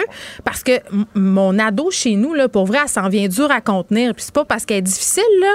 C'est parce qu'ils veulent se voir. Puis l'argument, c'est tout le temps, ouais, mais les parents de mes amis, eux autres, euh, ils veulent. Toi, tu veux pas, t'es donc bien sévère. Donc, en ce moment, tout le monde un peu fait sa propre loi, évalue son propre Mhm. risque. Et c'est là que moi, je trouve ça un peu plus risqué. Mais est-ce que je suis déçue? Oui. Puis j'ai envie de dire, euh, s'il nous reste un peu de temps, tantôt, je parlais avec une experte en santé publique qui me disait, il y aurait peut-être tout moyen de rouvrir certains secteurs, les salles de spectacle. euh, il n'y a pas d'éclosion. Les musées, les bibliothèques, Ben oui. Geneviève, je peux pas croire qu'il y a des rassemblements. là. Ben, les gens ça. respectent quand même le, 2 mètres. Ça, je pense qu'on aurait pu l'envisager. Puis par rapport à la Mhm. délinquance des gens, là, on sait qu'en en Ontario, euh, on va rouvrir là, dès le 7 novembre euh, dans certaines zones, en zone rouge le 14 les gyms, les restos. Les gens vont voir ça aller, ils vont dire, ben regarde, eux autres, ils le font, pourquoi on le ferait pas? Des restaurateurs euh, qui restent ouverts ici euh, vendredi en guise de protestation. On la sent, la grogne. Les gens sont écœurés et le risque, c'est toujours ça. Donc, je pense qu'il va falloir justement trouver cette balance-là entre santé publique et santé mentale. Mais Horacio Arruda l'a dit tantôt, on marche sur un fil de fer. Oui, il faut. C'est l'équilibre qui est tellement difficile à trouver. Merci beaucoup, Geneviève. Bon après-midi à toi. Vivement le 23 novembre. C'est peut-être là qu'on va savoir si on peut tranquillement se déconfiner. Merci, Je vais vivre d'espoir d'ici là. Merci. Geneviève Peterson. Une animatrice pas comme les autres. Cube Radio. Hier, on parlait euh, au propriétaire d'un resto de sushi qui a décidé de braver les consignes sanitaires et d'ouvrir son restaurant vendredi en guise de protestation, eh bien, il y a des restaurateurs qui sont euh, vraiment dans l'esprit contraire. Euh, Ils décident de fermer parce qu'ils sont tannés de jouer à la police. Ils sont tannés d'expliquer à leurs clients euh, qu'il faut porter leur masque. C'est le cas d'Angèle Brazo, qui est propriétaire du Général Café. Ça, c'est à Val-David. Et je vous rappelle qu'à Val-David, on est toujours, toujours, pardon, en zone orange. Donc, les restaurants ont le droit d'opérer leur salle. Elle est là, Madame Brazo. Bonjour. Oui, bonjour. Bon, racontez-moi premièrement comment ça se passe euh, chez vous là, à votre café depuis le début de la pandémie? Comment euh, comment est l'attitude des clients? Euh, ben, je vous dirais qu'en général, elle a toujours été très bonne, très positive. On est, on a super bien roulé. La réponse était là, la clientèle était là. On s'est vite ad- adapté dès l'ouverture. On a, euh, en mai, en fait, on a fait un service pour emporter à partir Mhm. des fenêtres. Je vous dirais que non, ça va très très bien. C'est juste que depuis, euh, depuis le temps euh, depuis qu'on a dû rentrer en salle, en fait, euh, c'est là que c'est devenu un petit peu plus conflictuel pour mon équipe. OK. Est-ce que c'est devenu. euh, Et là, Madame Brazo, est-ce que vous nous parlez de dehors? Parce qu'on entend beaucoup le vent? Est-ce que vous pouvez aller vous cacher dans une grotte ou quelque chose pour qu'on ait un son euh, qui J'ai fait essayé, du bon fait, sens? Je suis sortie juste de mon, mon- Je suis désolée, je suis sortie de mon cours de yoga, en fait. J'ai pu trouver quelqu'un s'occuper de mon bébé. Chanceuse, vous avez, vous avez encore le droit de faire euh, du yoga, vous autres. Donc, OK, d'abord, je vais tolérer le vent, Oui, euh, étant ça. donné que vous avez un bébé et que j'ai beaucoup de sympathie pour Non, vous. attendez, je me suis cachée ici. fait que oui, hein, excusez-moi. Il n'y a pas de problème. Oui, en effet, le, le, ce qui est arrivé c'est ces derniers temps, en fait, c'est sûr que euh, c'était une très grosse décision à prendre. C'est pas une décision non plus Ben que oui. j'ai prise de gaieté de cœur. Euh, notre but à nous, notre mission, c'est d'opérer, d'offrir des breuvages, des cafés. On fait absolument des, des repas maison. Mhm. C'est- un lieu, c'est le perron de l'église, le Général Café. C'est là que les gens se rassemblent, euh, se parlent, se rencontrent, surtout dans ces temps-ci. Euh, là où c'est de- devenu euh, un peu hors de notre contrôle, en fait, c'est euh, nous, on a opéré en fait de façon à ce que les, le barista et la cuisine, euh, on, on- on opère à, à staff réduit, en fait, afin Mhm. que le personnel ne porte pas le masque. Ils vous avez créé une mètres, bulle, ils sont une- entourés de- on a créé des bulles pour les employés parce que cet été, il faisait très chaud, 8 heures de temps avec des masques. Pour Ouais, moi, c'était fait que là, à ce moment-là, euh, en créant ça, en fait, c'est le client qui crée l'expérience. Alors, c'est lui qui se lève, qui vient commander son café, qui vient chercher son café et qui va chercher son assiette. Fait qu'à ce moment-là, c'est lui qui devait se déplacer. Étant donné que dans mon café, il faut comprendre que j'ai euh, seulement 20 places assises. Alors, pour être rentable aussi, je peux pas engager trop de monde non plus parce que là, je rentre dans un autre euh, problème financier. Je comprends. Euh, fait que là, je vous dirais, euh, là, à ce moment-ci, c'est que, euh, ben, c'est ça. C'est pas la majorité, hein, je veux vraiment le préciser, c'est pas la majorité, en fait, de la clientèle. Ben, euh, qui ne portait ben, pas le masque, excusez. mais il y en avait une euh, certain pourcentage qui était résistant et très tenace à, euh, à militer en fait, à, à, à se rebeller en fait. Chez, moi, en fait, dans le café. Mais ça se manifestait disant, comment? Moi, j'y crois pas. Ouais. Ben, euh, en rouspétant, en, en- de quelle loi, les amendements, les contraventions. Euh, ça OK, fait en vous étiez pogné avec des anti-masques. C'est ça que je comprends, là. Des gens qui croient pas trop à ça, la pandémie, et qui croient pas trop à ça, le port du masque. C'est ça que je comprends? Ben, il y en a, il y en a. En fait, pour les nommer, oui, il y en a. Euh, absolument. En fait, euh, c'est c'est clair. Et c'est eux. Puis je veux pas qu'on prenne cette, euh, cette tangente-là parce que c'est clair qu'ils ont déjà, quant à moi, beaucoup trop d'énergie. L'opinion, en fait, c'est pas de dire je suis pour, je suis contre, euh, peu importe. Dans mon post Facebook, en fait, quand j'ai pris la décision qui m'a vraiment bouleversée et que je suis encore je suis émotive parce que je viens d'enlever quand même un lieu de rencontre à, à mes gens. Mais ça fait en sorte que j'avais j'avais plus le choix de dire ok les règles du jeu en fait euh, pour ceux qui sont plus vulnérables euh, pour euh, la santé de tous on ne sait pas on peut être assis à quelqu'un à côté de quelqu'un qui prend soin d'une personne âgée on peut être assis à côté de quelqu'un qui euh, pour X raisons. En sens que c'est peu importe en fait la façon dont vous pensez pour le masque euh, euh, le mot respect je voulais juste essayer de amener peut-être un élément déclencheur pour faire élever le niveau de conscience collective à dire peu importe, ayons du respect en fait. Et trouvons une façon pour ceux qui sont contre les masques d'aller militer ou de protester, de se rebeller d'une quelconque façon et non pas dans les petits commerçants parce que et là, je, je pense à tous mes autres collègues, amis, restaurateurs et cafés, c'est possible. Déjà, nous, on a déjà des, des, des hauts standards d'hygiène et salubrité on applique depuis le début et c'est il y a eu beaucoup de règles, beaucoup de choses et on, on ça prend beaucoup de créativité en fait euh, et, et ça dans tous les domaines, mais euh, opérer dans, dans la restauration, les cafés, euh, on suit les mesures, on les applique. Mais vous allez Euh, perdre de l'argent, là? euh, oui, mais entre perdre l'argent ou à ce moment-là de me faire dénoncer parce que j'arrive pas assez bien à gérer à ce Ouais. moment-ci euh, la clientèle. Je pense que je, je suis pas fermée toujours. Je, je voulais juste mettre un stop. C'est un peu comme on fait. euh, Excusez-moi la, la comparaison, mais je pense que un, deux, trois conséquences, c'était la conséquence qui devait arriver nécessaire pour Ouais. dire j'ai besoin qu'on prenne une pause. On va faire redescendre la poussière. Là, c'est clair, ça s'est relevé, euh, sur, sur Facebook. euh, Oui, qu'est-ce qu'ils vous disent, Euh, les gens de. Val-David? Ils doivent être déçus.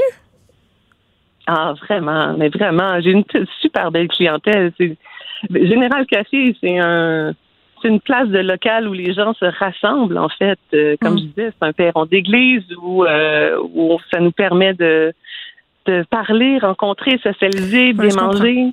Oui, oui. Mais euh, tu sais, est-ce que là il y a juste l'argent? Oui, en fait, c'est clair que là, Monsieur Monsieur Legault, dans ce sens, devrait en effet nous aider davantage parce que là, euh, là, je suis fermée, je vais devoir améliorer. euh, vu l'hiver qui arrive, euh, installer, améliorer en fait ma terrasse extérieure en coupe-vent.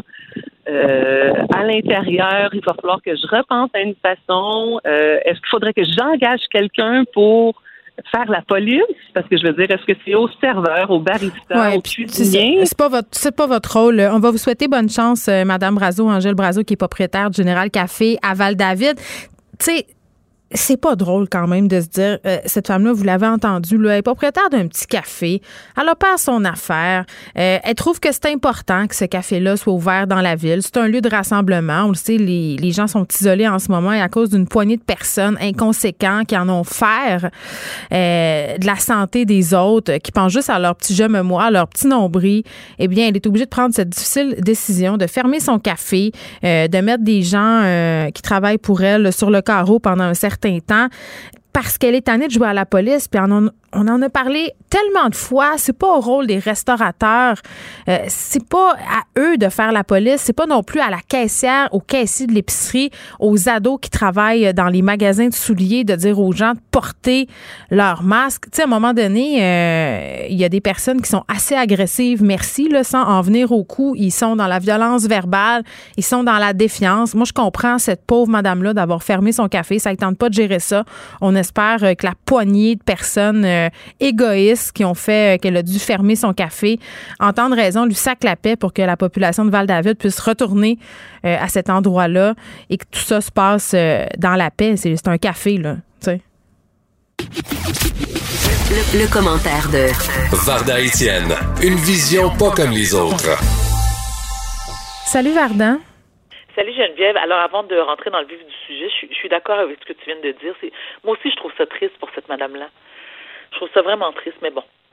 Bien, c'est surtout vraiment épouvantable qu'elle doive se pénaliser elle-même, puisqu'il s'agit de son commerce, pour une gang de taouins qui veulent aller boire leur café euh, sans masque. Tu sais, c'est juste. On est encore et toujours dans ce je me moi. Parlant de je me moi, tu voulais me parler de Gwyneth Paltrow. Écoute, Gwyneth Paltrow, la comédienne Gwyneth Paltrow, mais Geneviève, moi, je suis toujours fascinée et un tantinet jalouse lorsque je constate le pouvoir d'influence de mm. certaines actrices et même des acteurs. Alors, Gwyneth Paltrow, qui a fondé son empire Goop, mm. G-O-O-P. Qui génère des milliards de dollars annuellement. Surtout aux États-Unis. Mm-hmm et qui fait parler d'elle, mais pas toujours pour les bonnes raisons. Mais ceci étant, elle compte quand même 7,5 millions d'abonnés mhm. qui passent leur temps à la féliciter constamment, lui dire comment que she's wonderful, beautiful, comment que elle a réussi à changer euh, euh, leur vie parce que Gwyneth Paltrow fait dans le dans le mieux vivre. Hein? Elle, elle se soucie de ton bien-être. Mhm. Alors, par exemple, je vais te donner euh, ce qu'elle te suggère pour aller mieux dans ton toi-même. OK tu peux faire un lavement intestinal à base de café. Ah, mais c'est ça que je fais chaque matin. Moi, je bois du café puis ça me fait un lavement intestinal. Oups. Non, non. Elle, elle te conseille de l'injecter. Ah, ah, ah. Euh, c'est très santé. OK? Par voie rectale. Et naturellement, il y a nombreux médecins qui ont, euh, écoute, qui, ont, qui lui ont dit que cette pratique-là est, premièrement, tout à fait dangereuse ah, et, déconseillée. Mais c'est pas grave. Il y a des madames qui disent non, si Dieu Gwyneth le dit, c'est ce que c'est. C'est pas la première fois. C'est pas la première fois. Là. On se rappelle du fameux œuf de Yuni. Ça, c'est cet œuf de jade qu'elle nous enjoint de se rentrer dans le créateur. Ça, c'est dangereux. dans le créateur. Ben oui, ça, c'est en, septembre 2018. D'ailleurs, il y a l'État de la Californie qui l'avait euh, poursuivi pour publicité mensongère. Elle avait été mise à l'amende pour 145 000 comme tu viens de le dire, Geneviève. Alors, elle suggère à ses, à ses fans de, euh, de, de, comment dire? De se rentrer un œuf dans Snatch? Ben, c'est Je voulais pas. Je suis là pour toi. Je suis là pour dire les affaires que tu veux pas dire, Varda. Merci tu peux toujours compter sur moi. Super. Alors, ce sont des œuvres de jade et de quartz. Parce que c'est bon pour ta, pour ta santé vaginale. Mm-hmm. Et là, je me dis, bon, OK, mais elle, elle a été un petit peu plus loin. Donc, ce qu'elle qu'elle a aussi mis sur le marché, et je te jure, Geneviève, là, il y en a plus. Ça s'est vendu comme des petits pains chauds, mesdames et messieurs, roulement de tambour, des bougies, et le nom de la bougie, ça sent comme mon vagin. Et je ne vous mens pas. Oui, j'en ai parlé à LCN euh, l'année passée quand c'est sorti. Euh, odeur de vagin, et il y en a une autre, Varda, c'est l'odeur de son orgasme. Bon, alors moi, la question, écoute, alors, la bougie, ça sent comme mon vagin. Parce qu'il faut, c'est important qu'elle nous le précise. Mais à quelle heure de la journée? Moi, c'était ça ma question. à quelle heure de la journée? Est-ce que c'est odeur? Est-ce que c'est, est-ce que c'est Febreze? Est-ce que c'est brise octonale? Est-ce que ça, ça varie selon la saison? Non, je pense que c'est fond de bobette. aussi selon tu sais, le, temps du mois. Quand tu as vu, est-ce que tu es en ovulation, est-ce qu'il y a une odeur? Quand tu es dans la période menstruelle? Je peux pas croire qu'on parle de ça à la radio, mais c'est vrai. C'est quand ça? C'est toi qui as décidé de ton sujet, c'est pas moi. non, mais parce que parce que j'en reviens juste pas. Je comprends. Mais, mais ce que j'en reviens pas, Geneviève, c'est que les gens se sont arrachés ces bougies-là. J'ai une curiosité quand même. C'était 100 c'est 100 dollars US en passant. Là. Et vend aussi euh, du euh, Vampire Repellent, hein, qui est un, un, un spray pour repousser les personnes qui nous consomment, les personnes toxiques, qu'elle appelle des vampires de l'âme.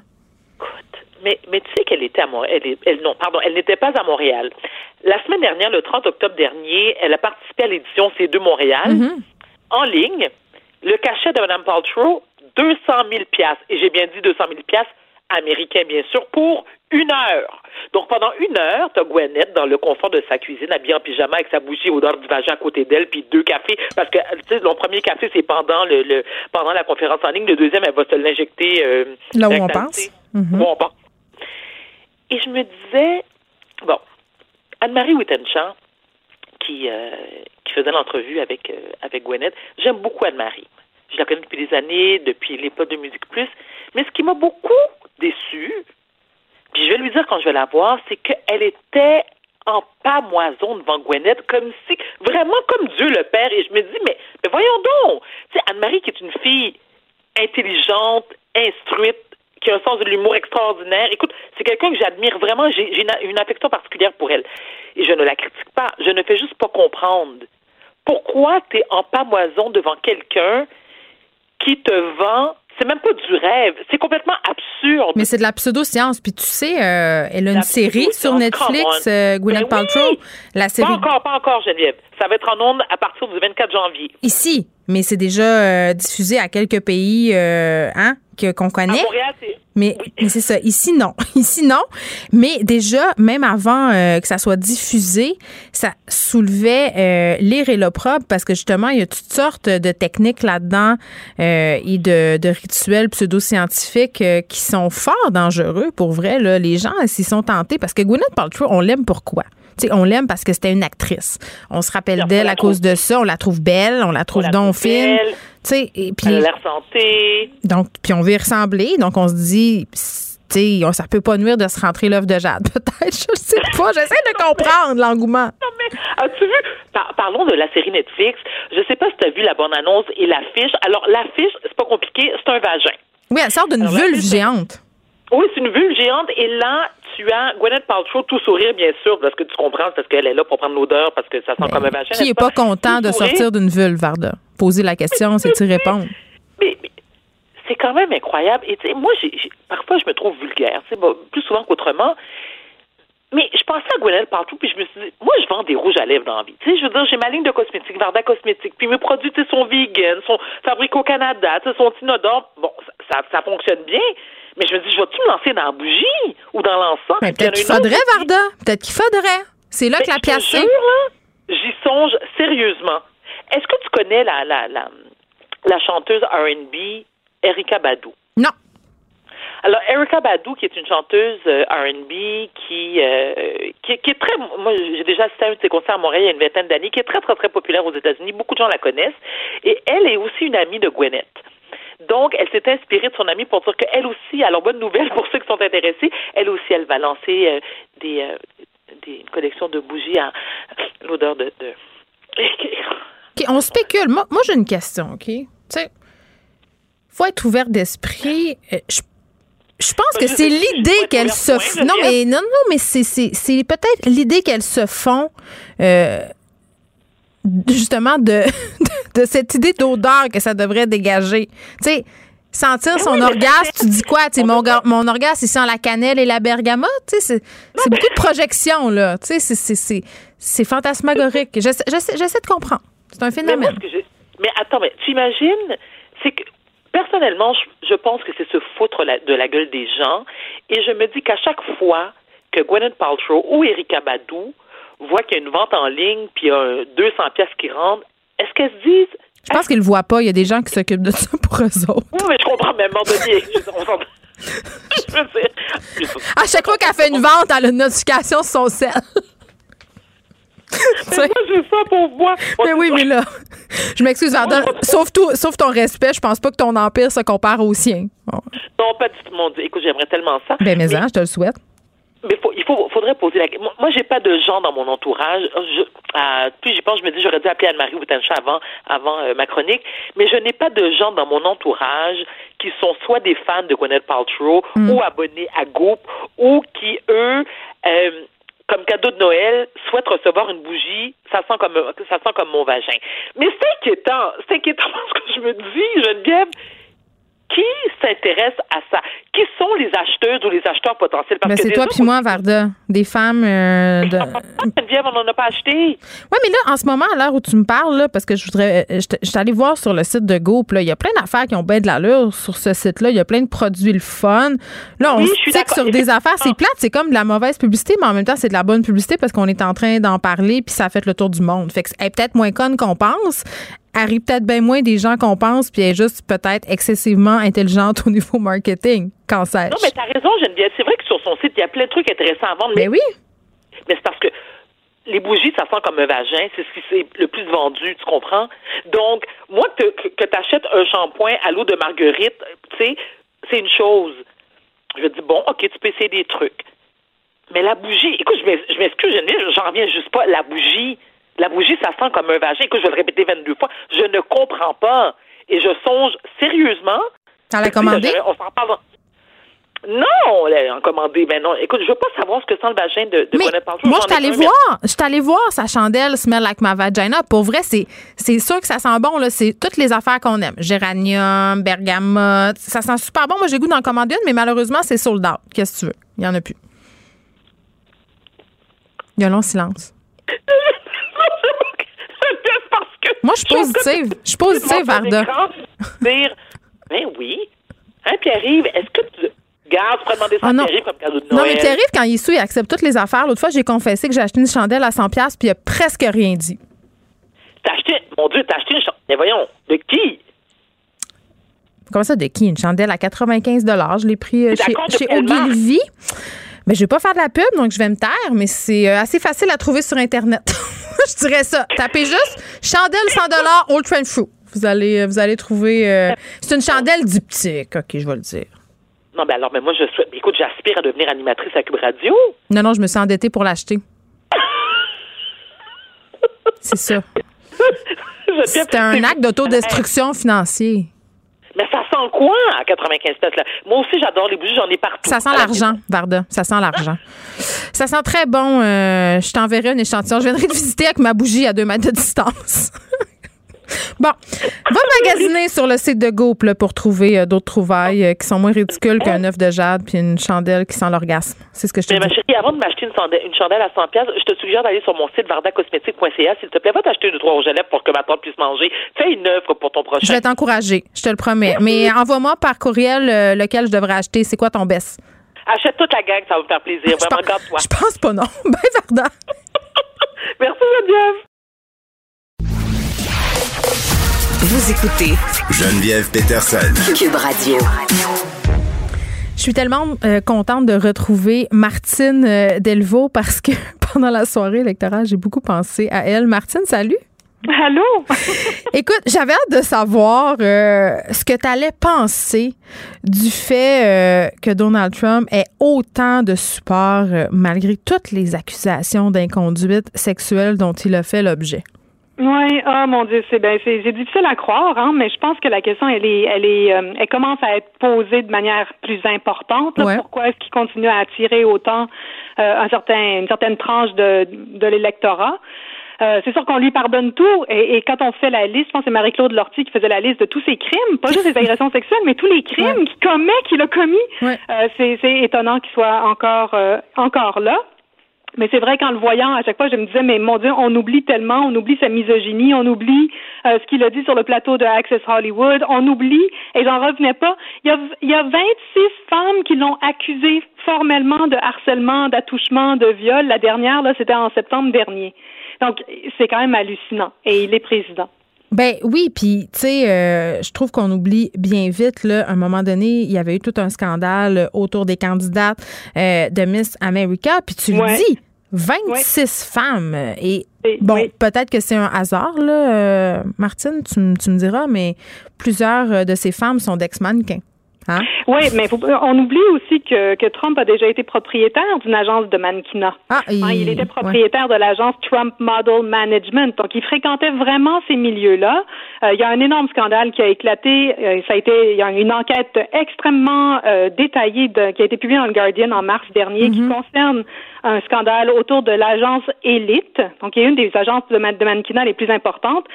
L'ancien président de cette agence, il est en ce moment euh, en procès en France. Il est accusé de, de viol. Euh, il y a une journaliste qui avait infiltré l'agence et, et il, a, il a essayé de, de la violer.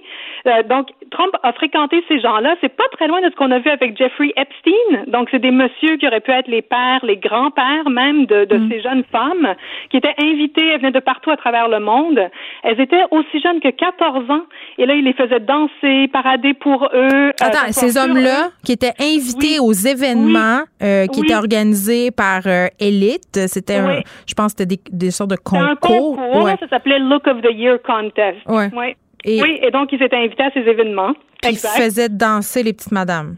Oui, les petites filles, c'était des petites filles, vraiment. Il y en a qui, qui, avaient, qui avaient vraiment 14 ans et il y a eu même, euh, évidemment, des rapports sexuels imposés. Ces enfants-là venaient euh, de partout dans le monde. Donc, comme on le sait, il y a beaucoup de, man- de, de mannequins qui, qui viennent de, de milieux qui sont pas tous euh, euh, très, très fortunés, là. Hein. Ils font du il y en a beaucoup euh, qui beaucoup débarquent. d'argent. Il y en a qui débarquent aussi beaucoup des pays de l'Est. On a vu ça, là, d'ailleurs. euh, euh, Melania Trump, euh, c'est un peu son cas. euh, Exact. Et elle, elle faisait partie de ce concours, pas l'année où Trump était maître de cérémonie, mais elle y a participé. et là, Donc, euh, oui, à l'époque, lui, il était marié avec Marla Maples, donc on pense que lui, il a pas il a rien fait, mais bon, en même temps, comment aurait- aurait-il pu ne rien faire? Mais bon, il reste qu'il a été très proche de ce monde-là.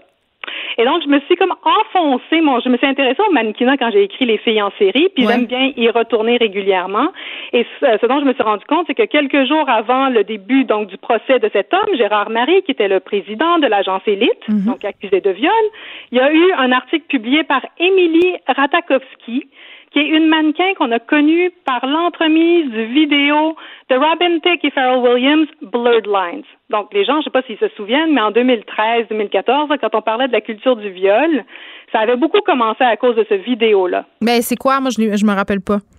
Euh, c'est comme une, une euh, chanson de R&B, mais sur le vidéo, on voit trois mannequins euh, parader tout le long du vidéo. Elles sont très peu vêtues. Il y a comme une, une version censurée puis une version non censurée, je pense, du vidéo là OK, où elles c'est sont pas, plus un ou moins vi- nues. c'est pas une vidéo qui dénonce la culture du viol. là. C'est une vidéo qui. Oui, c'est ça. C'est que les paroles de la chanson euh, sont comme un homme qui, qui se donne le droit euh, d'aller contre le consentement de cette femme à qui à, à qui il chante la chanson, si on veut. Et éventuellement, je pense que Robin Thicke a même été accusé de violence conjugale euh, peu de temps après. Puis là, il a dit qu'il regrettait parce que alcool, bon, on connaît la rengaine. Mhm. Donc voilà. Donc Émilie Ratakowski était très jeune, euh, début vingtaine. Elle a participé à cette vidéo et elle est devenue instantanément une star. Et entre autres parce qu'elle avait, elle tenait un discours qui était euh, ce qu'on appelle en anglais le body positive. Donc elle est pour la liberté des femmes de faire ce qu'elles veulent avec leur corps. Donc elle a un peu défendu son son rôle dans cette vidéo. Elle n'était pas du tout honteuse d'avoir fait cette vidéo. Elle considérait pas que c'était un geste antiféministe. Au contraire, elle considérait que c'était comme féministe de sa part d'accepter de se montrer comme ça. J'ai une question, moi. Quand tu dis body positive, je pensais que ça faisait davantage référence euh, à la multiplicité euh, des formes de corps. Oui, il y a ça aussi. Euh, ça fait partie de, de tout ça. Ok, mais dans sa bouche à elle, ça veut aussi dire non seulement de quoi on a l'air, mais ce qu'on fait de notre corps. La, la liberté de choix là, par rapport même à la à l'expression de sa sexualité. Donc, euh, Émilie anti-slut Ratajkowski. shaming euh, et possibilité Oui, pour les exact, femmes d'être sexuelles. Exactement. Oui, puis ça va même plus loin. Elle, elle est impliquée dans Planned Parenthood, donc c'est même la question du choix là, par rapport au droit à la santé gynécologique, l'avortement, bon, etc. Donc c'est c'est une femme qui euh, qui a des idées, qui dit des choses. Elle a même un, un contrat de livre qui va paraître euh, sous peu, qui s'appelle My Body, euh, et qui euh, est une euh, ben, à partir de son expérience de mannequinat, elle, elle veut réfléchir à ce que ça veut dire être une femme et être euh, une commodité, donc un objet qu'on achète. Et donc, quelques jours avant le début de ce procès, en septembre, elle a écrit un long article là-dessus, qui est sûrement une partie de son livre, en fait, où elle dénonce un photographe euh, qui l'aurait euh, agressé sexuellement, Jonathan Leder, et qui, après, a même fait de l'argent sur des Polaroids qu'il avait pris d'elle alors qu'elle était euh, intoxiquée. Et là là. OK. Ouais, ouais. Donc, tout ça pour dire que j'ai comme suivi le fil de cette affaire-là. Et M. Rata, donc je l'appelle comme ça, c'est son, son nom Twitter, euh, M. Rata. Il y a un portrait d'elle qui, comme, qui a refait surface ce week-end, qui est paru euh, en 2018 dans le Marie-Claire France. Donc, un portrait, euh, on, on, parle d'elle. C'est écrit à quatre mains par Thomas Chatterton Williams, qui est un journaliste, écrivain, fin trentaine, euh, d'origine américaine, qui vit en France parce qu'il est marié avec Valentine Forêt, qui est les journalistes pour le Marie-Claire France. Donc, ils ont écrit ça ensemble. Oui, on a comme écrit ça ensemble. Fait que Valentine Forêt, elle se fait demander par son, son éditrice, son éditeur, peux-tu aller faire un portrait de euh, Émilie Ratakowski? Elle est enceinte jusqu'aux yeux, fait qu'elle dit à son chum, ben non, moi je peux pas y aller, vas-y toi. Fait qu'il s'en va à Cap d'Antibes et il fait une entrevue avec cette, euh, cette femme. Et tout au long de l'entrevue, c'est comme dégoûtant, c'est comme dégoulinant. Il regarde ses seins. En fait, il n'arrête pas de faire des commentaires sur sa poitrine, sur sa beauté. Et ce qui a été relevé... Attends, attends, je veux juste être sûre. Attends un peu, Martine. non, mais je veux être sûre que je te suis bien, là. Euh, dans le portrait imprimé là, qu'il dresse d'elle, il y a des commentaires sur sa poitrine? Oui, oui, oui, absolument. Oui, le portrait, ça s'appelle euh, Émilie Ratakowski. Elle devait être contente, sa femme, euh, de l'avoir envoyé ben, là? Mais alors, ce qui est fascinant, c'est qu'on a l'impression que comme c'est écrit à quatre mains, c'est comme un dialogue, puis c'est comme mm. si la femme euh, se, se, rebellait ou s'opposait à ce que dit son chum. Donc, le chum, lui, se défend de trouver la mannequin belle en disant, mais elle a des seins, mais en même temps, elle est super intelligente. Regardez, elle fait de la lecture. Ah, ben oui, Elle m'a dit qu'elle lisait euh, Roberto Bolaño, qui est un, romancier chilien, lit Roxane Gay, bon. Fait qu'elle arrête pas de mettre l'accent sur le fait qu'elle a des super beaux seins, les plus beaux seins de toute l'humanité, mais qu'en même temps, c'est une lectrice, c'est donc important. Ah, ça, je suis tellement en bout, là. Ça, là, ça, là. Ben, ça. Quand t'es belle, faut que tu sois forcément conne, euh, puis les gars qui regardent des bimbos, il faut qu'ils se justifient en se disant euh, qu'ils sont donc intelligentes, puis que ce sont donc des femmes, dans le fond, qu'on sous-estime. Je suis comme plus capable. C'est ça. C'est d'une grande originalité. Puis c'est sûr que sa femme, elle, elle c'est comme si elle répondait à ça, mais au lieu de s'attaquer à son chum, elle s'attaque à la mannequin en disant, mais oui, mais finalement, elle n'est pas si féministe que ça. Donc, c'est assez pitoyable. Tout ce portrait-là est pitoyable. Et quand c'est remonté sur la toile, Émilie Ratakowski a commenté. Elle a fait comme des émojis de, de, de vomissure et tout. Elle a dit, je n'en peux plus, j'espère que ça va être le dernier portrait qui va être fait de moi, qui dit, oh mon Dieu, elle a des seins, mais oui, elle sait lire. Et donc, ça a donné lieu à une autre chronique dans le Guardian d'une autre chroniqueuse qui s'appelle Arwa Madawi, qui, elle, a dénoncé le fait que on n'arrête pas de faire ça. On le faisait avec Marilyn Monroe, qu'on avait pris en photo Mais oui, en train de lire Ulysse de Joyce. Je me rappelle euh, assis dans une position par. Moi, j'avais, j'ai toujours ri de cette photo-là parce que sa position est impossible. Ben, c'est une position de pin-up. C'est une position comme dans les, les calendriers, là. Oui. Puis elle lit un livre euh, en, l'adoptant. Euh, c'est comme si on essayait. Euh, ben, en ça dit tellement de choses que je ne sais pas par où commencer.